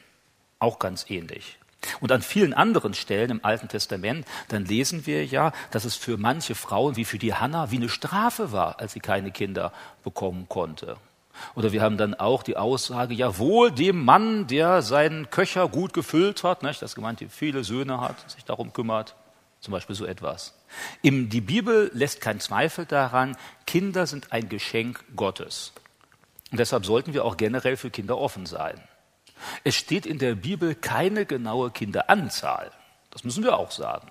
Also, das heißt, jetzt können wir nicht sagen, ich bin heiliger, wenn ich zehn Kinder habe gegenüber dem, der fünf hat. Nee, das kann man so nicht sagen. Es gibt keine Kinderzahl. Auch in der Bibel haben wir das so, dass manche Frauen und manche Ehepaare hatten nur ganz wenige Kinder. Denken wir an Abraham. Abraham eigentlich korrekt nur eins. Und dann gab es noch eins mit der Magd, war aber eigentlich nicht von Gott so vorgesehen. Also das sind nur ganz wenige. Oder Jakob und Esau, als die beiden Brüder. Nicht? Dann haben wir nicht viele. Und dann haben wir manchmal auch dann ganz viele Kinder. Zwölf oder noch mehr. Also wir finden beides. Wir finden wenige Kinder, viele Kinder. Die Zahl der Kinder sagt nichts über die Heiligkeit aus. Aber Kinder sollten wir generell als Segen Gottes begreifen. Und für diejenigen, die Kinder haben, äh, die sehen das hoffentlich auch. Auch wenn es wahrscheinlich so ist, dass es immer Phasen gibt, über die man sich auch mal über die Kinder ärgert. Wo man manchmal denkt, warum machen die jetzt immer noch nicht, was ich ihnen gesagt habe? Zum Beispiel. Und ich weiß ja nicht, wie es bei euren Kindern ist, aber bei unseren, die jetzt langsam groß sind, also ich musste manches Mal diskutieren und manches Mal Strafen aussprechen. Und äh, manches Mal, dann haben sie versucht, meiner Frau auf der Nase herumzutanzen und dann musste ich da jetzt als Mann mal deutlich sagen, nee, so geht's nicht. Also ich erinnere mich an einige Sachen, ich Zimmer aufräumen. Meine Frau sagt den ganzen Tag Zimmer aufräumen, kümmern sich nicht darum. Und wenn ich dann abends von der Arbeit komme, dann sagt sie, Michael, die Kinder nicht, ja, und dann muss ich hingehen. So geht das nicht. Das wussten sie ja schon immer. Und dann gebe ich nicht nach und dann wird noch Zimmer aufgeräumt, egal wie spät es ist. Also so dann ist vielleicht manchmal eure Rolle vom Mann. Nicht? Also wenn das so läuft, dann müsst ihr das, oder wenn Aufgaben zu erledigen waren. Nicht? Wir haben die meiste Zeit, wo die Kinder klein waren, mit Holz geheizt. Und da musste eben Holz im Frühling geschnitten werden und gespalten werden und gestapelt werden und im Winter dann in den Keller getragen werden. Das war dann also das Kellertragen, Job der Kinder. Und dann war es manchmal so, hat meine Frau mir gesagt, Michael, der Keller ist jetzt leer, kein Holz mehr da. Und ich habe doch den Kindern gesagt, sie sollen das tun. Ja, ich habe sie sogar manchmal am Abend noch aus dem Bett geholt. Habe gesagt, so, aufstehen, Mama hat euch das gesagt, jetzt müsst ihr das tun, raus, Holz runterbringen. Ja, also das gibt's ja auch. Ich weiß nicht, bei euren Kindern auch mal so, dass ihr die ein bisschen drängen müsst, da was zu tun. Ne? Und, äh, aber das gehört mit dazu. Also das sind solche Phasen, wo es dann nicht immer nur schön ist, sondern wo es dann manchmal auch Stress gibt und so. Und trotzdem sind Kinder ein Geschenk Gottes. Und umso länger ich Kinder habe, und immerhin, wir haben jetzt schon seit vielen Jahren Kinder, umso mehr begreife ich auch, dass die Kinder, es ist nicht nur so, wir geben ihnen etwas, sondern Gott formt durch die Kinder uns auch als Eltern. Du wirst zum Beispiel nicht mehr so egoistisch sein können. Manche Paare, die ohne Kinder zusammenleben, können viel stärker ihrem Egoismus nachgehen. Wenn du Kinder hast, geht das nicht. Dann musst du plötzlich mal mitten in der Nacht aufstehen, weil die Kinder krank sind. Dann musst du dich darum kümmern, wo sie Probleme mit dem Lernen haben oder wo sie einen Streit miteinander sind, schlichten. Im Urlaub, da kannst du nicht sagen, was mache ich nur gerne, sondern musst du danach auch schauen, was ist jetzt für die Kinder dran. Wir als Menschen werden alle egoistisch geboren und Gott will an uns arbeiten, indem er uns Kinder gibt, für die wir sorgen und dadurch verlieren wir ein Stück weit unseren Egoismus und wir gewinnen mehr eine Phase für die Liebe und Fürsorge und dadurch verändert uns Gott. Oder wenn du meinst, du bist ein geduldiger Mensch, du wirst es erst richtig merken, wenn du Kinder hast. Denn geduldig zu sein ohne Kinder ist einfach. Aber wenn das Kind dann das 587. Mal das Falsche tut, obwohl du schon so häufig gesagt hast, geh da nicht dran, geh da nicht dran. Und dann denkst du, hat das immer noch nicht gelernt. Oder manche unserer Kinder, die wir endlos dafür ermahnen mussten, Hausaufgaben zu machen. Wo ich denke, das habe ich doch schon alles mal gesagt. Und dann immer noch wieder. Und dann merkst du wirklich, ob du geduldig bist. Und wenn du nicht geduldig bist, dann wirst du Geduld lernen. Hoffentlich. Und das ist doch wiederum etwas, was Gott auch bei dir erreichen will. Denn Geduld ist Frucht des Heiligen Geistes.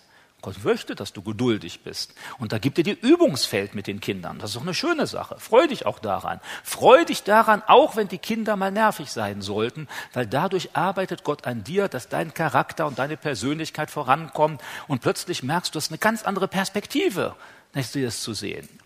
Darüber hinaus, du wirst Gott viel besser verstehen, wenn du Kinder hast. Denn Gott ist doch auch unser himmlischer Vater. Da wird doch genau dasselbe Bild benutzt. Du bist das Kind und Gott ist der Vater. Und plötzlich wirst du vielleicht auch ganz anders sehen, wie gnädig Gott mit dir ist. Wo du immer wieder dieselben Sünden machst, wie dein Kind immer wieder die Sachen falsch macht und immer wieder ist Gott bereit, wenn du es einsiehst und um Vergebung bittest, dir zu vergeben. Und das kannst du nie erfahren, wenn du nicht selbst Kinder hast. Da wirst du merken, ja, so wird, oder dann wird es dir auch merken, wenn die Kinder mal auf dem falschen Weg sind, wie dir das wehtut, wie du daran leidest. Oder wenn die Kinder älter werden und du nicht mehr so viel Einfluss hast und sie machen was Falsches, dass du schlaflose Nächte hast, weil du dir so sehr wünschst, dass es doch auf einen guten Weg geht mit den Kindern. Und so kannst du dir vorstellen, ist bei Gott auch bei dir. So sehr sehnt sich Gott danach, dass du auf dem richtigen Weg bleibst. Und dann gibt er dir einen guten Tipp und sagt, mach doch so durch die Bibel. Und dann sind wir als Erwachsene manchmal wie die störrischen Kinder. Und Gott sagt uns, wir machen trotzdem nicht. Und dann ist Gott eben, der möchte das eigentlich. Und dann ruft er uns da wieder zurück weil er uns liebt. Also deshalb, Kinder sind ein Geschenk Gottes, auch wenn die Zahl nicht festgelegt ist, aber wir sollten für Kinder offen sein. Wer generell Kinder ablehnt, das ist geistlich falsch, das ist Sünde. Ich wäre ja geneigt zu sagen, also mindestens drei.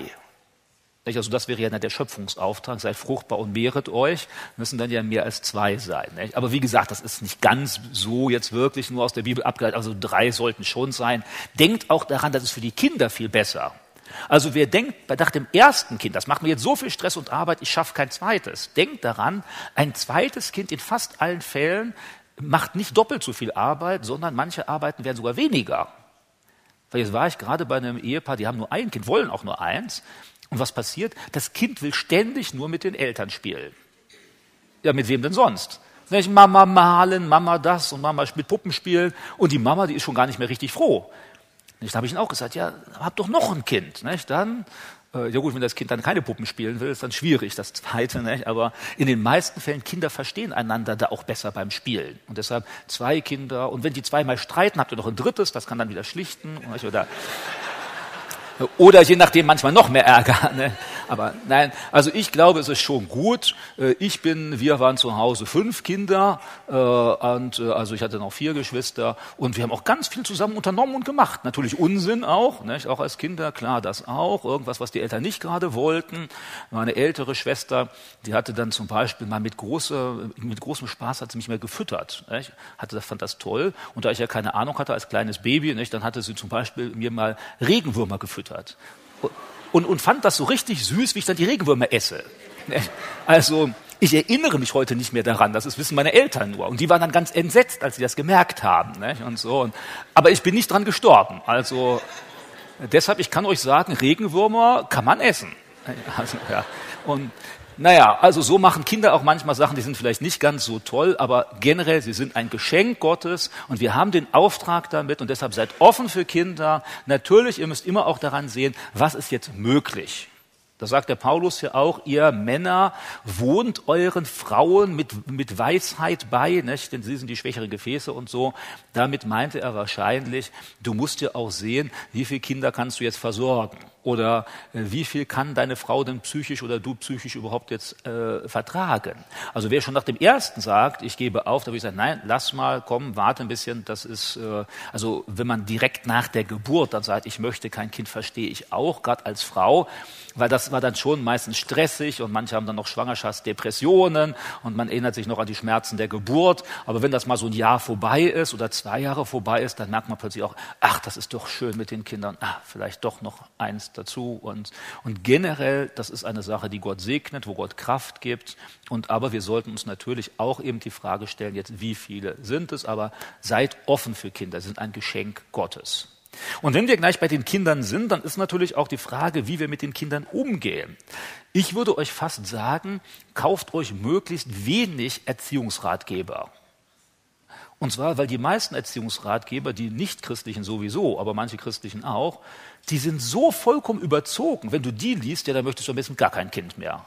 Weil da liest du alles drin, was du alles nur falsch machen kannst. Und viele Erziehungsratgeber sind heute so, du darfst in keinem Fall dein Kind irgendwie einschränken, sondern dein Kind muss sich frei entwickeln wie ein Gott.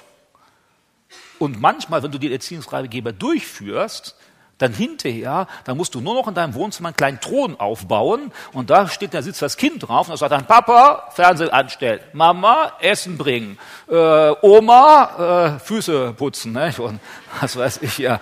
Nee, also da muss ganz klar sein, das macht die Bibel auch ziemlich deutlich, die Kinder sind den Eltern untergeordnet.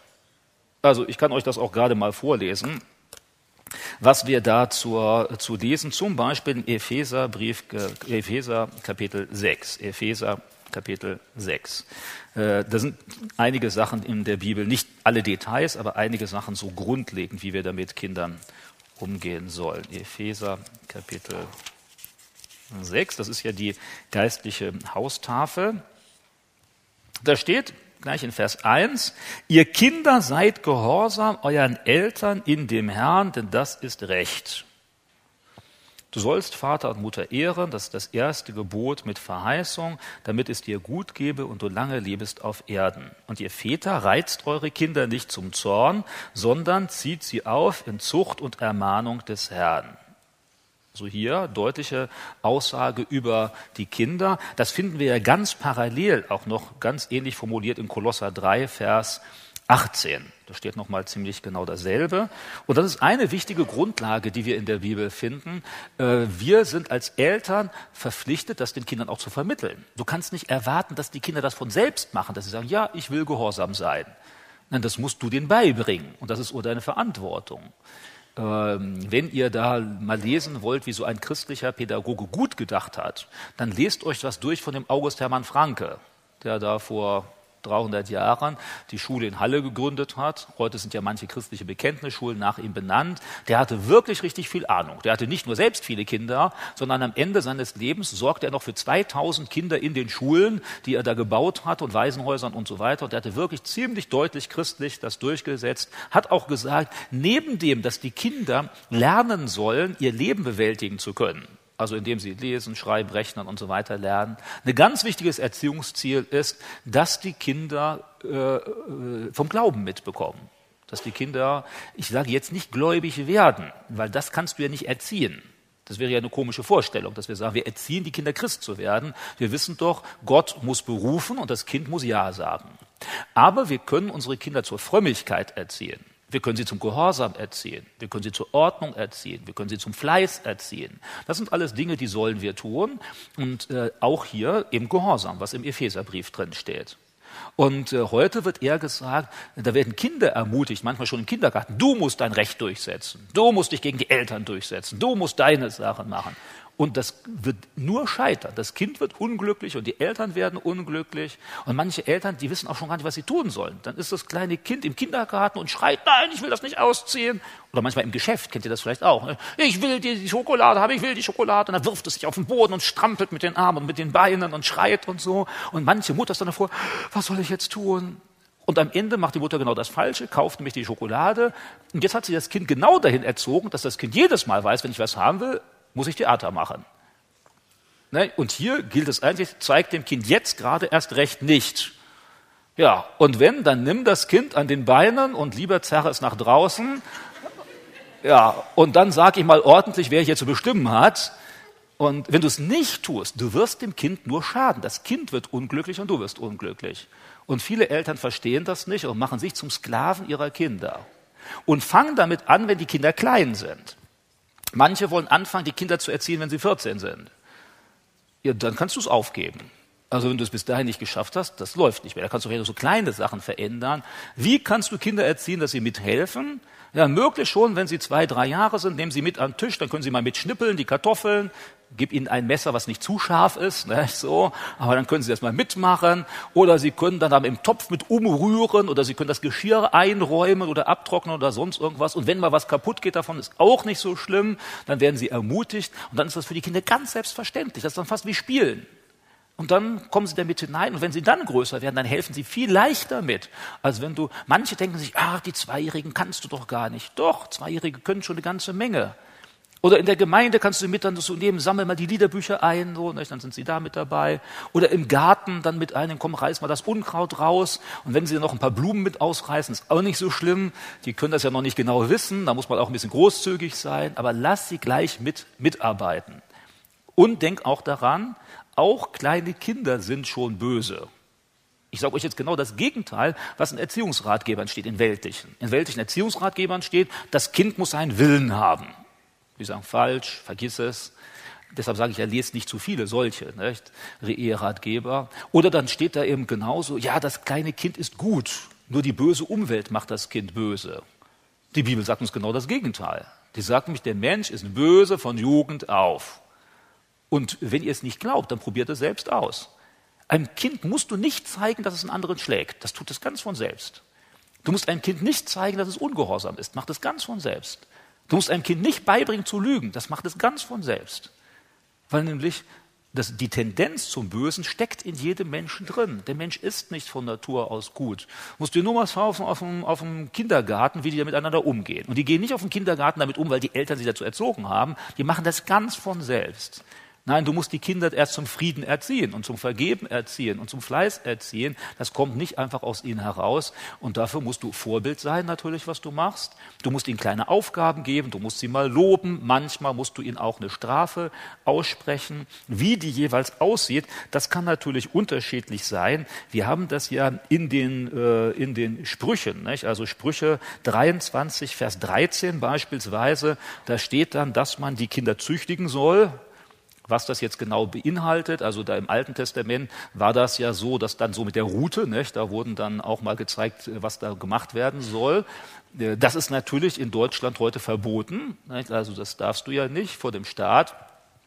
Äh, trotzdem gewisse Strafen dem Kind auszusprechen, halte ich für unbedingt notwendig, damit das Kind weiß, hier geht es nicht weiter. Wie die aussehen, das müsst ihr halt als äh, Ehepaar gut überlegen. Sie müssen jedenfalls für das Kind verständlich sein.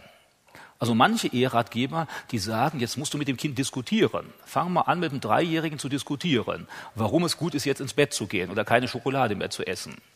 Also denke ich mir, wie irreal sind die Leute. Ein dreijähriges Kind kann gar nicht verstehen, warum sie jetzt keine Schokolade essen. Warum?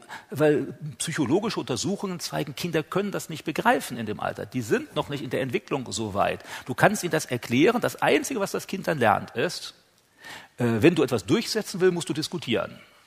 Und dann wirst du dahinter kein Ende mehr finden. Dann erzählst du die Kinder gut zum Diskutieren. Nicht? Das werden sie endlos tun. Mit jedem und für alles. Der Lehrer wird hinterher genervt sein. Dann sagt er, du hast eine Fünf. Dann kommt das Kind, nein, das geht doch nicht. Das ist doch ungerecht. Bla, bla, bla, bla, bla. Und, nicht? und endlos, bis der Lehrer so genervt ist, dass er sagt, okay, lass mich in Ruhe. Vier. Und dann bist du wieder erfolgreich und wieder gestärkt dabei. Also Kinder sollen schon lernen, sich auszudrücken. Aber Kinder sollen nicht lernen, wenn du diskutierst, kommst du um die Arbeit herum. Also haben unsere Kinder auch durchgehabt.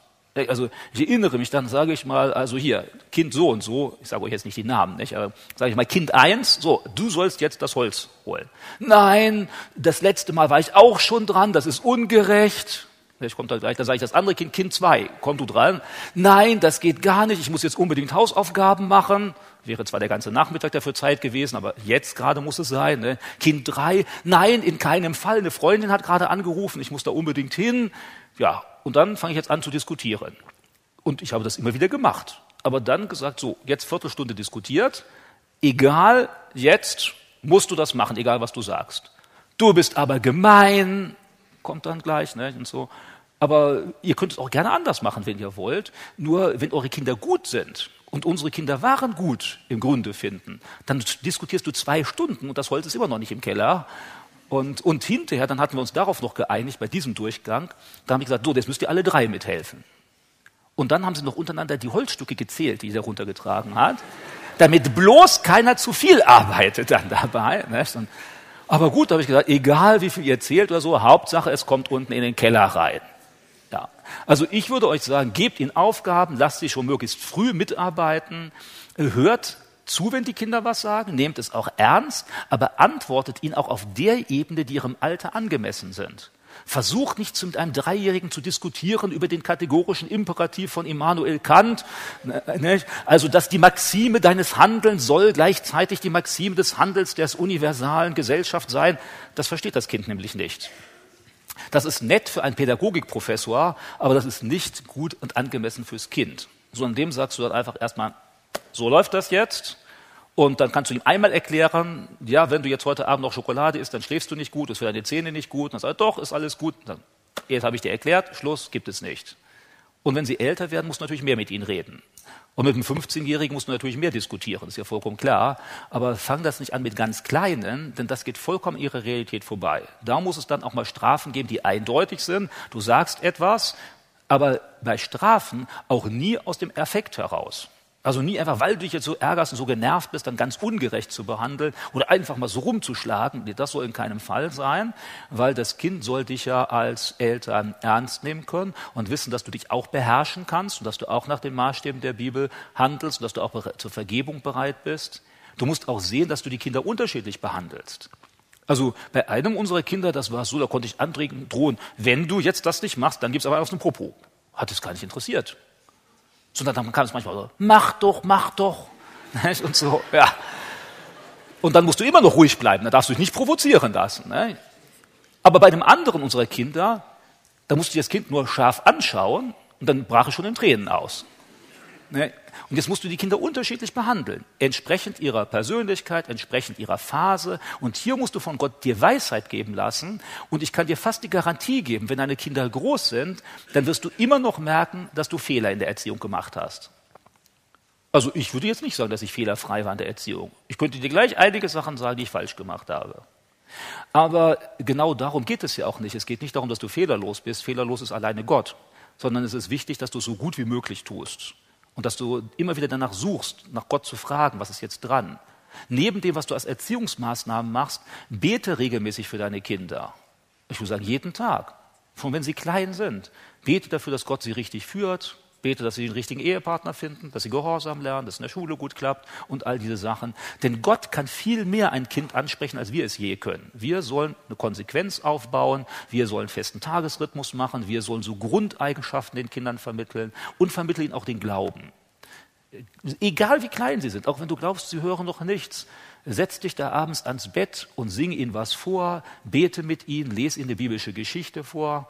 Wenn sie dann vielleicht älter sind, dann macht man manchmal eine Familienandacht, äh, lese ihnen mal aus so einer christlichen Kinderbibel was vor, egal wie klein sie sind, dass sie damit aufwachsen.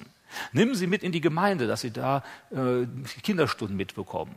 Wenn sie dann mal keine Lust haben, ich würde sagen, achte nicht zu sehr darauf sondern, also wenn Sie ab einem bestimmten Alter, ich würde mal sagen so 14, 15, ne, dann musst du auch schon mal, jetzt ist Religionsfreiheit, das müssen Sie bestimmen. Wenn da dein Achtjähriger kommt und sagt, ich will nicht, morgens zur Gemeinde, ne, ich will im Bett liegen bleiben, dann würde ich sagen, ja, sprech mit dem und am Ende sagst du einfach, du kommst mit. Meine Erfahrung ist bei den meisten Achtjährigen, wenn sie dann da sind und sehen dann ein paar Freunde und es läuft, haben sie das alles vergessen. Lässt du ihn aber zu Hause, dann hast du so einen Präzedenzfall. Und das nächste Mal hat er vielleicht auch keine Lust, will viel lieber Computer spielen als im Gottesdienst sein. Und irgendwann wird das immer schwieriger. Also gerade viele kleine Kinder entscheiden nicht wirklich, ich bin jetzt gegen den Glauben, sondern die haben einfach im Moment keine Lust aufzustehen oder die sind verärgert, weil du von ihnen erwartet hast, dass sie jetzt noch den Müll rausbringen sollen oder die haben gestern noch ein Computerspiel gemacht, das wollen sie gerne zu Ende machen. Und das sind keine wirklichen Gründe gegen Gott. Wenn du zu früh die Kinder nicht mitnimmst, dann kannst du eher noch dazu beitragen, dass sie hinterher immer weniger Lust haben hinzukommen, weil sie keine Freunde mehr bekommen und weil sie sowieso dann schon immer lieber zu Hause sind. Ab einem bestimmten Alter, dann zwingen sie nicht, dann müssen sie ja freiwillig entscheiden. Das ist aber, wenn sie älter sind. Wenn sie klein sind, du musst bestimmen. Genau dasselbe gilt ja für die Medien. Wenn sie klein sind, du musst bestimmen, was sie in den Medien machen oder nicht. Eltern, die schon ihrem Kindergartenkind ein Handy in die Hand drücken, so ein Smartphone, ohne was zu machen, die versündigen sich da. Ja, was glaubst du, was die Kinder da alles anschauen? Wenn sie es nicht tun, dann werden die anderen Kinder im Kindergarten. Wenn dein Kind unbedingt meint, dich anrufen zu müssen oder du, dann kauft ihr bei eBay so ein uralt Handy, was nur Tasten hat und nur da diese, und da kannst du auch mit anrufen. Äh, aber ein Smartphone, wo du alles im Internet ansehen kannst, den ganzen Müll, der da ist, äh, das wird dem Kind schaden. Also deshalb gebe es ihm nicht, sondern wenn du, wenn sie klein sind, du setzt Grenzen und du sagst, genau so ist es. Und du hörst dir das natürlich an, was die Kinder sagen, weil du musst entscheiden. Du bist der Verantwortliche. Du bist der Vater. Du bist die Mutter und äh, dann entscheide dementsprechend, wenn sie älter werden, dann müssen sie halt mehr Verantwortung übernehmen, dann müssen sie stärker äh, sehen, was dran ist und das mit entscheiden. Ich lese euch jetzt hier nochmal eine Stelle aus 5. Mose 6, Vers 5. 5. Mose 6, Vers 5. Hier geht es nämlich insbesondere um die Verantwortung der Väter. 5. Mose 6, Vers 5.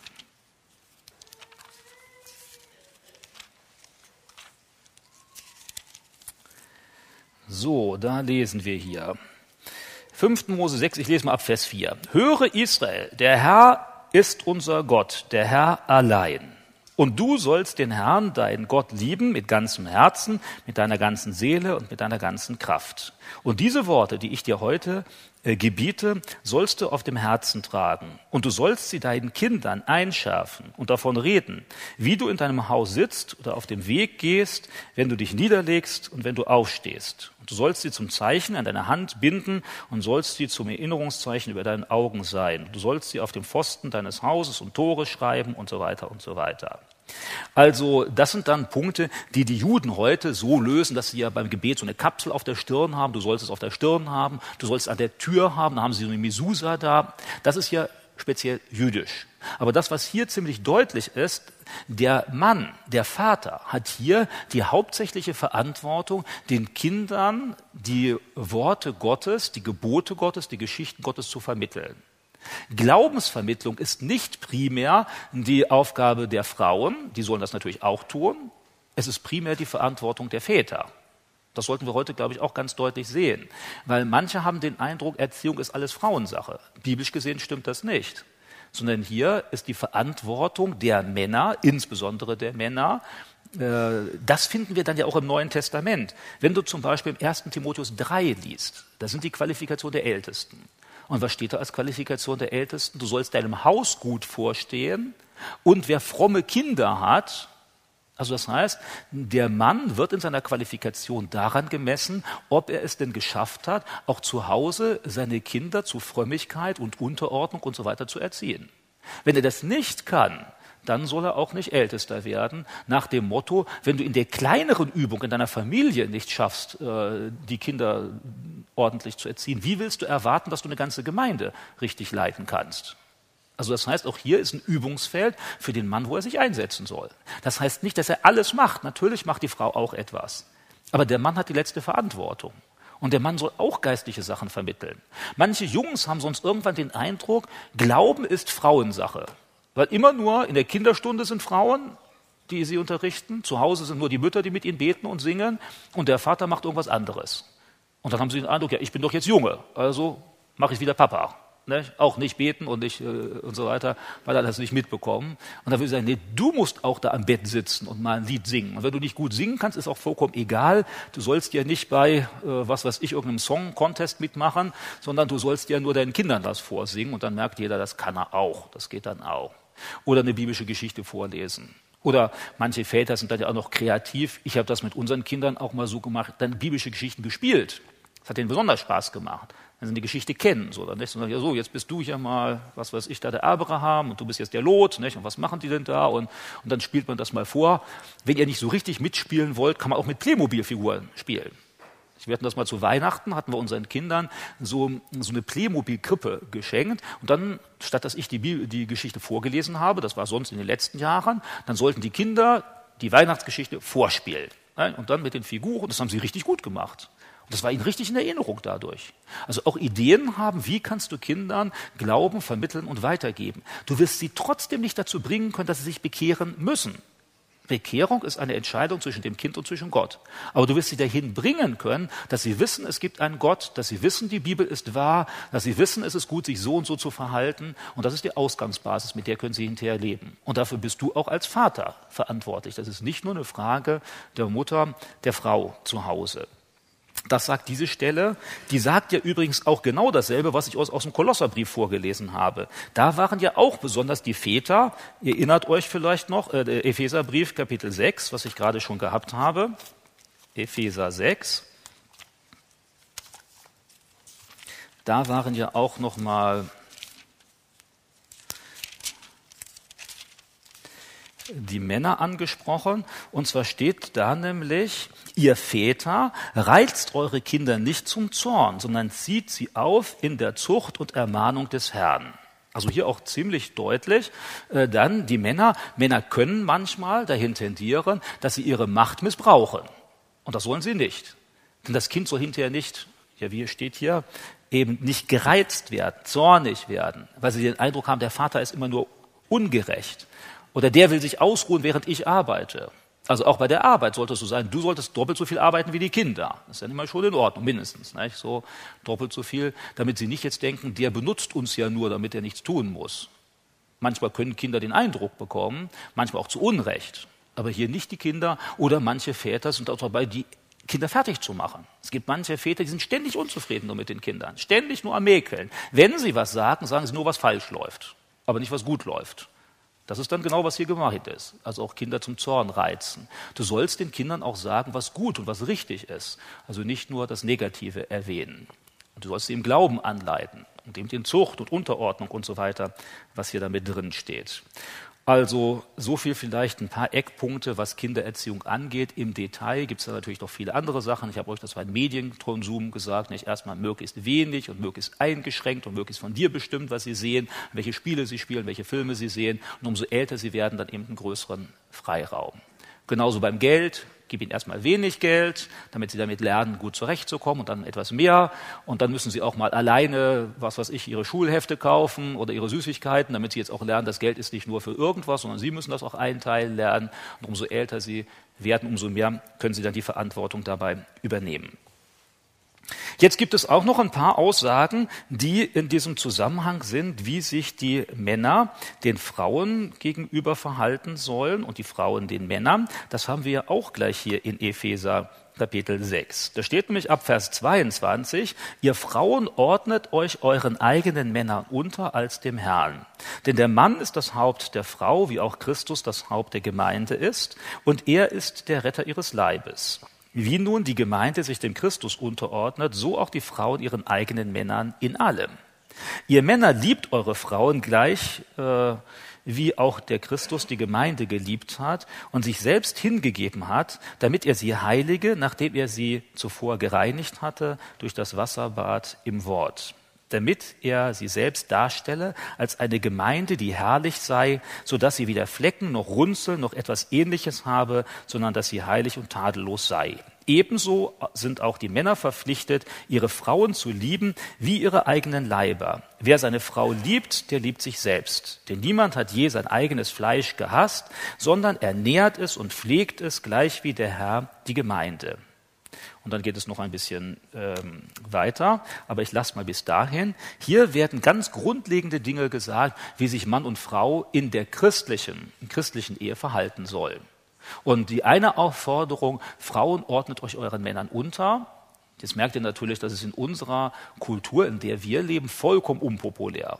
Unsere Kultur sagt, Frau, dein Mann ist dein Feind, du musst kämpfen, dass du dich durchsetzt. Mann, die Frau ist dein Feind, du musst kämpfen, dass du dich durchsetzt. Und dann wundert man sich hinterher, dass es lauter Streitereien ständig in der Ehe gibt. Ja, wenn du so in die Ehe gehst, ja, dann muss es ja Streitereien geben. Jeder kämpft für sein Recht. Jeder meint sich irgendwo durchsetzen zu müssen, weil er der ist, der sonst zu wenig bekommt. Und im Idealfall ist es viel, viel besser, denn das, was du dir als Frau wünschst, ist doch ein Mann, der dir die Wünsche von den Augen abliest. Oder? Also ist es jetzt schöner, wenn dein Mann dich mal zum Essen einlädt, aus sich heraus, oder wenn du ihn erst mal drei Wochen behaken musst und sagst, du hast mich nie zum Essen eingeladen und wann kommt das endlich wieder und ich wünsche mir das so sehr. Und dann sagt er, okay, wenn es sein muss. Und dann sitzt du da und isst dein Hamburger. so und ja, und, und Nein, ist doch viel schöner, wenn dein Mann mal von selbst auf die Idee kommt. Ich hoffe, er kommt auf die Idee. Nicht? Also ihr Männer, wenn ihr das lange nicht getan habt, macht das mal. Vielleicht nicht zu McDonald's, äh, und, äh, und vielleicht macht das das sogar noch mal ein bisschen romantischer. Nehmt mal eine Kerze mit, die ihr noch hinstellen könnt. Oder eine Blume mit auf den Tisch dabei. Oder noch was Nettes, was ihr eurer Frau sagen könnt, wenn sie da ist. Und äh, also die meisten Frauen mögen das. Nicht, wenn man ihnen da was Nettes sagt. Und das ist doch viel besser, wenn der Mann das freiwillig tut, oder? Und genau das steht doch hier. Mann liebt deine Frau wie Christus die Gemeinde. Und dann merkt der Paulus, wir als Männer können das ja gar nicht. Da sind wir viel zu wenig, das können wir alles gar nicht, viel zu schwach. Und dann sagt er ja hinterher noch, ja, dann liebt deine Frau wenigstens wie dich selbst. Das ist ja schon viel weniger, nicht? also da müssen wir nicht mehr sterben dafür und so. Dann, äh, aber wie uns selbst. Und dann sagt er ja noch ganz logisch, Mann, also wenn du schon so egoistisch bist, denk doch mal daran, die Frau ist dein Fleisch. Und wenn du sie schlecht behandelst, leidest du doch selbst. Also wenn du so egoistisch bist, dann sei gut zu ihr, denn dann geht es dir selbst besser. Also das ist ja nicht mal sehr viel geleistet, aber manche Männer verstehen das auch nicht. Sie denken dann eben, wenn sie immer böse zu ihrer Frau sind, dann ist die immer nur lieb. Aber ich kann euch sagen, das funktioniert eben nicht. In den meisten Fällen ist eher so, wenn du lieb bist, ist sie auch eher lieb. Wenn du möchtest, dass sie etwas Nettes zu dir sagt, sag doch mal etwas Nettes zu ihr. Und jetzt kommt natürlich das Typische, was wir schon aus dem Schulhof kennen. Aber der andere hat angefangen. Und hier umgekehrt, der andere muss anfangen. Wenn der nichts sagt, sage ich auch nichts. Und wenn der sich nicht entschuldigt, entschuldige ich mich auch nicht. Äh, sind wir immer noch auf dem Kindergarten? Nein, hier wird gesagt, du Frau, mach deine Aufgabe. Du Mann, mach deine Aufgabe. Du Mann, lieb deine Frau. Und jetzt geht es ja nicht nur theoretisch, sondern Liebe ist jetzt praktisch. Und Liebe kommt darauf an, wie weit bist du bereit, mal auf sie einzugehen? Wie weit bist du bereit, diese Liebe auch mal auszudrücken? Mit Worten und mit Taten, dass sie sieht, und äh, natürlich musst du jetzt auch darauf achten, was macht deiner Frau Freude. Also wenn du jetzt denkst, boah, jetzt habe ich gedacht, genau, nächsten Morgen mache ich meiner Frau eine Freude, ich kaufe ihr ein Geschenk. Ich gehe im Baumarkt und kaufe einen neuen Akkuschrauber und dann schenke ich ihr den und sage, Schatz, hier ein Geschenk für dich. Also ich meine, es gibt Frauen, die mögen Akkuschrauber, ne? aber nicht so viel. Und deshalb überlegt er lieber etwas, was ihr Freude macht. Und ich hoffe, dass du eine Frau zwischenzeitlich so gut kennst, dass du das dann weißt. Also bei meiner Frau weiß ich ungefähr, was ihr Freude macht, auch wenn das alle paar Jahre mal wechselt. Ne? Ich habe dann auch schon mal gemerkt, da habe ich ihr was geschenkt und dann, nee, Michael, das war doch vor einem Jahr, gefiel mir das.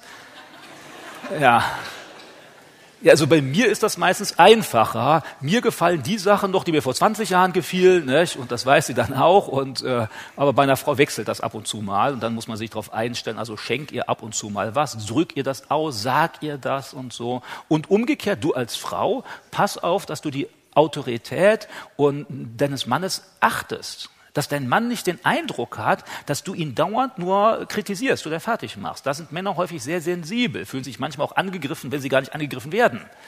Aber Männer sind da sehr sensibel und deshalb ist wahrscheinlich gerade die Aufforderung, ordne dich unter. Das heißt nicht, dass du nichts sagen sollst. Und ein Mann, wenn er zu entscheiden hat, das heißt auch nicht immer, dass du als Mann dann das tust, wozu du gerade Lust hast. Sondern als Mann solltest du so viel äh, sein, dass du sagst, hier in diesem Fall aus Liebe zu meiner Frau oder meiner Familie mache ich es gerade anders. Also wenn du noch sagst, wir haben jetzt 100 Euro übrig und ich kaufe mir jetzt ein neues Computerspiel, weil ich gerne zocke, kein Zeichen von Liebe, sondern dann sagt lieber, ich verzichte darauf, damit meine Familie oder meine Frau da eine Freude hat und dann und irgendwann kannst du auch mal bist du dran, aber eher zu anderen denken. Das ist Liebe. Liebe ist nicht, ich denke zuerst an mich und trotzdem trefft die Entscheidung. Das heißt nicht immer sich durchzusetzen. Manche Männer haben nämlich auch Probleme zu erkennen, dass sie vielleicht ihre Meinung ändern sollten, weil sie sich festgefahren haben. Also ich erinnere mich noch an einen Urlaub, den wir gehabt haben in Italien und der war spontan geplant und wir waren dann so am Gotthard nach Italien rüber und jetzt mussten wir entscheiden, wohin fahren wir. Und meine Frau hat dann gesagt, nach Venedig. Venedig, so romantisch, Kanäle und Gondeln und also etwas. Und dann habe ich erstmal gesagt, nee, also Venedig, viel zu überlaufen, viel zu teuer, die Kanäle stinken und sowieso, das ist alles nicht original. Ich will lieber nach Florenz. Ja, und dann eben lange, also geredet, geredet, geredet, geredet und äh, dann äh, erstmal geschwiegen und so. Ja. Und was glaubt ihr, wohin wir hinterher gefahren sind? Wir sind nach Venedig gefahren. Ja. Äh, aber ich habe es entschieden. Und warum habe ich das? Ja, wirklich. Und warum habe ich es entschieden? Ich habe es entschieden, weil ich weiß, es ist ja Urlaub. Es hat doch nicht mit geistlichen Sachen zu tun. Und wenn ich jetzt weiß, meine Frau hat Freude daran, dann kann ich ihr doch leicht eine Freude machen. Und am Ende ist doch egal. Wenn die Kanäle stinken und wenn das das überteuert ist, äh, es ist es doch wert, dass meine Frau sich hier freut und so. Aber das mache ich ja nicht in allen Punkten. Da war dann ein anderer Fall, wo ich gesagt habe, also ich glaube, unsere Kinder sollten auf die christliche Schule. Meine Frau hat dann gesagt, nein, lieber vor Ort, da kennen sie die Kinder und das ist nicht so weite Wege und so. Und hier war es mir aber geistlich wichtiger. Da habe ich gesagt, geistlich ist es wichtiger, dass die Kinder einen christlichen Rahmen bekommen. Also habe ich dann gesagt, gegen den Willen meiner Frau sagen, die kommen an die christliche Schule.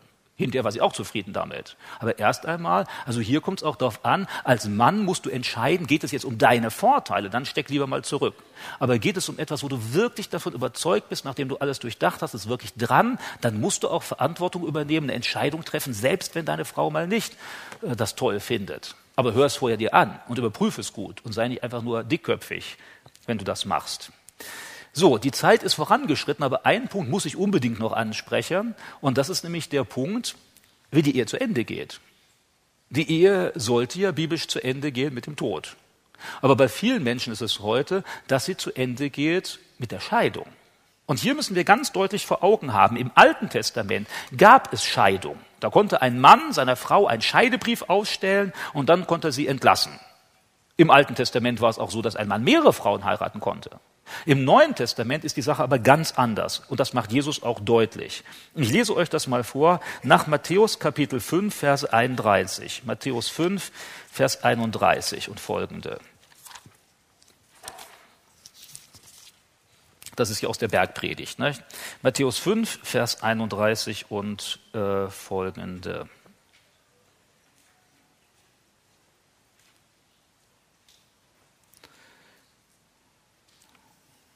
Ne, hier habe ich wohl den falschen.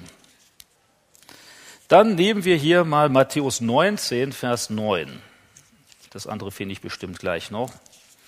Matthäus 19, Vers 9. Beziehungsweise ich lese den gesamten Zusammenhang.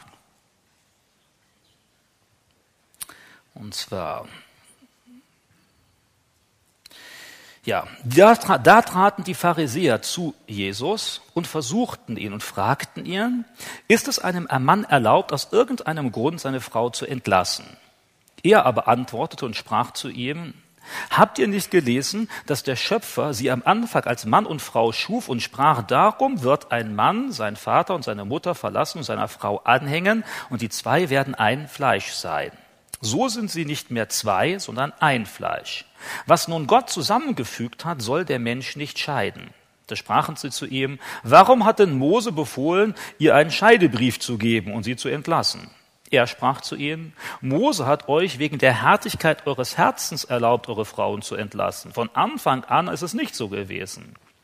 Ich sage euch aber, wer seine Frau entlässt, und sie wegen, äh, es sei denn wegen Unzucht und eine andere heiratet, der bricht die Ehe. Und wer eine Geschiedene heiratet, der bricht die Ehe. Dann geht es noch ein bisschen weiter, aber so weit. Ähm, hieraus schließen manche Christen, dass es dann doch eine Möglichkeit zur Scheidung gibt. Und das steht hier eigentlich auch nicht drin.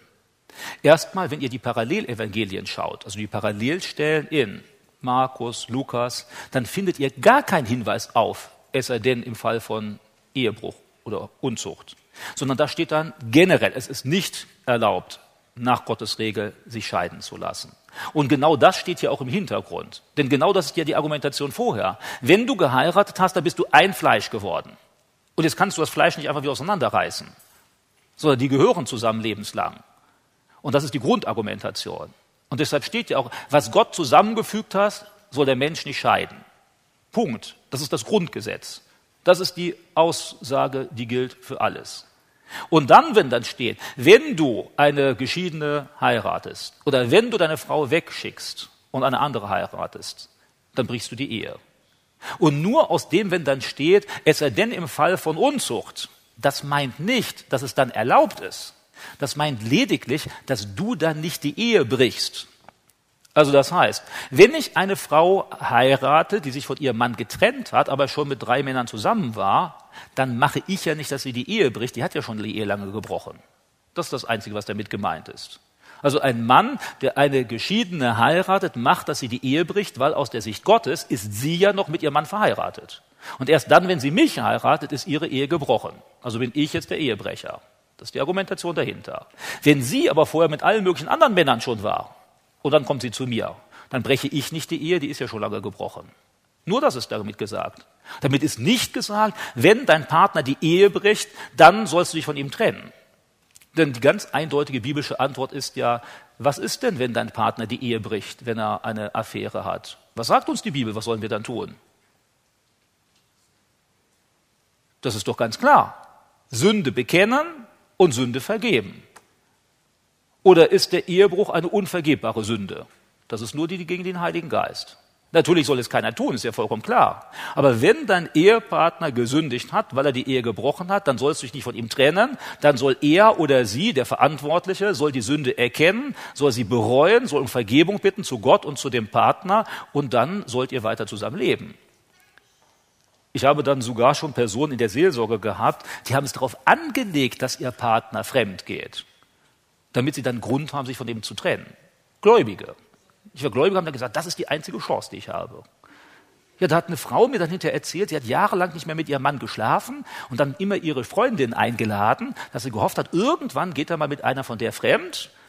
Und das tat er dann auch, dumm genug natürlich. Ne? Und dann hat sie gesagt, so, und jetzt habe ich einen Grund, jetzt darf ich mich scheiden lassen.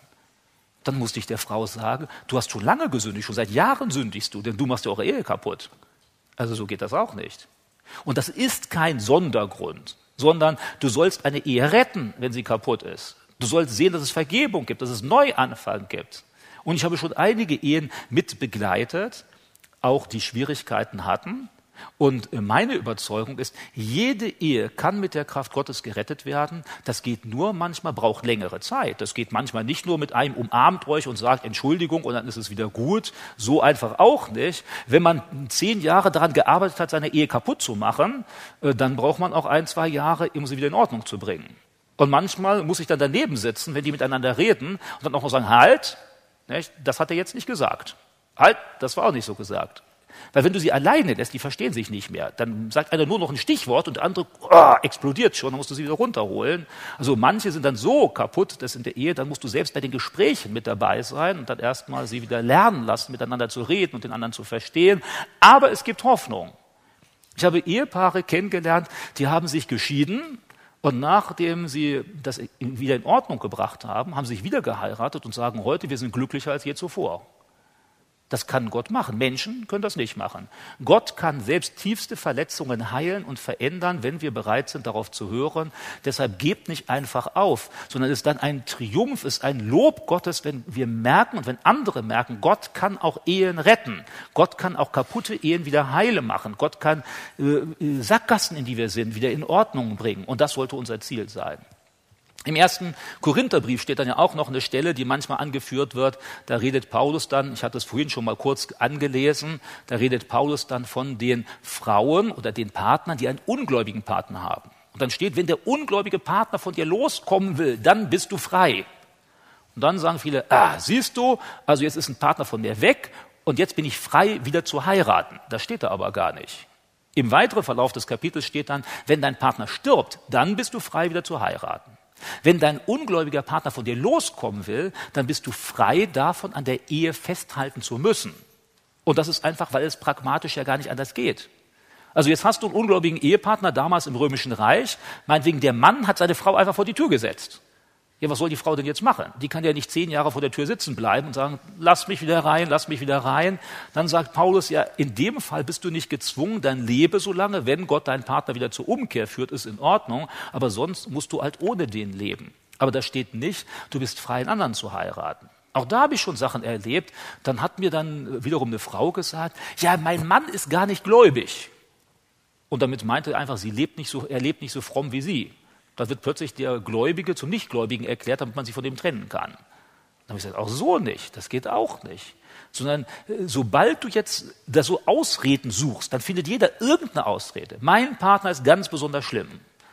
Äh, oder eben ungläubig oder was weiß ich und so. Danach sollten wir nicht suchen. Es gibt manche Ehen, die sind wirklich so kaputt, dann habe ich Ihnen auch schon empfohlen, trennt euch mal für eine Zeit lang. Und dann, dass ihr mal zur Ruhe kommt, mal zum Boden kommt. Dann rede ich mit dem einen, dann rede ich mit dem anderen und dann treffen wir uns jetzt mal zusammen und jetzt müssen wir miteinander reden und dann, aber das Ziel ist immer, dass sie wieder zusammenkommen können, dass sie sich wieder finden können, dass sie sich vergeben können. Und äh, meine Erfahrung ist, wenn das Paar das will, dann ist es immer möglich. Und nur wenn, dies, wenn die Padre sie sperren, und sagen, nee, das ist mir zu mühsam. Das ist bei den meisten ist es so, es ist ihnen zu mühsam. Es ist viel einfacher, ich beende die Ehe und verliebe mich nochmal neu, das ist ja immer schön, und dann habe ich jemanden anders. Das ist meistens das, was dahinter steht. Manche sagen dann auch, ach, lass mich in Ruhe, wenn ich mich scheiden lasse, dann werde ich nie wieder mit dem Mann was zu tun haben. Männer sind so schlimm. Allen, die mir das gesagt haben, habe ich gesagt, warte mal zwei, drei Jahre, dann willst du wieder heiraten. Und bei jedem ist es so. Ich kenne keinen, der dann wirklich auf Dauer alleine bleiben wollte, es sei denn, ist dann gestorben dann vorher. Aber sonst, alle sehen sich irgendwann wieder nach einem Partner. Und dann kommt die Frage nach der Wiederheirat. Und nein, Gott will weder Scheidung noch Wiederheirat. Und deshalb sollten wir darum kämpfen, erstmal gut in die Ehe zu starten. Also, dass wir möglichst den richtigen finden, dass wir dann nicht Fehler machen, dass wir die Liebe immer wieder neu gewinnen in der Ehe, dass wir Schuld ausräumen und dass, wenn Probleme da sind, sie aufarbeiten. Und deshalb, ich würde euch dazu raten, wenn dann jemand da ist, der geschieden ist und verheiratet ist und kommt in die Gemeinde und wird gläubig. Das ist was anderes. Da sagt Gott Vergebung und jetzt bleib so, wie du bist und jetzt leb auch weiter darin. Aber wenn du gläubig bist, dann sollst du nicht sehen, da ist jetzt ein einfacher Ausweg. Nein, du musst sehen, du musst die Schuld und die Sachen bewältigen und du musst sie von Gott äh, ausräumen lassen. Denn Gott will, genauso beschreibt das Gott ja auch mit seiner Beziehung zu Israel oder mit seiner Beziehung zur Gemeinde. Da sagt er ja, selbst wenn ihr untreu seid, bin ich treu. Da wird ja so gesagt, Gott ist der Bräutigam und Israel ist die Braut. Oder die Gemeinde ist die Braut und Christus ist der Bräutigam. Und da wird dann auch gesagt, ewige Treue. Selbst wenn du untreu bist als Christ und christliche Gemeinde, Jesus ist dir treu als Gemeinde. Und äh, das ist das Vorbild, was wir auch haben sollten. Ja, das war jetzt noch ein letzter Punkt, den ich wichtig fand, hier anzusprechen, also was Scheidung angeht. Wir haben natürlich jetzt auch nicht alles da besprochen, aber zumindest ein, ein bisschen. Ich hatte vorgehabt, jetzt noch ein paar Fragen stellen zu lassen, aber ich gehe mal davon aus, es ist schon spät. Wer Fragen hat, kommt gerne gleich noch zu mir. Wir können die noch besprechen oder ruft dann bei mir an, wo ich übernachte, dann können wir uns auch da noch unterhalten. Aber gerne, wenn ihr wollt, ihr könnt gleich vorbeikommen. Ich lasse das jetzt mal mit den offiziellen Fragen, sonst wird es zu spät. Ich bete jetzt gerade noch mit euch und äh, ja, ihr dürft gerne dazu aufstehen.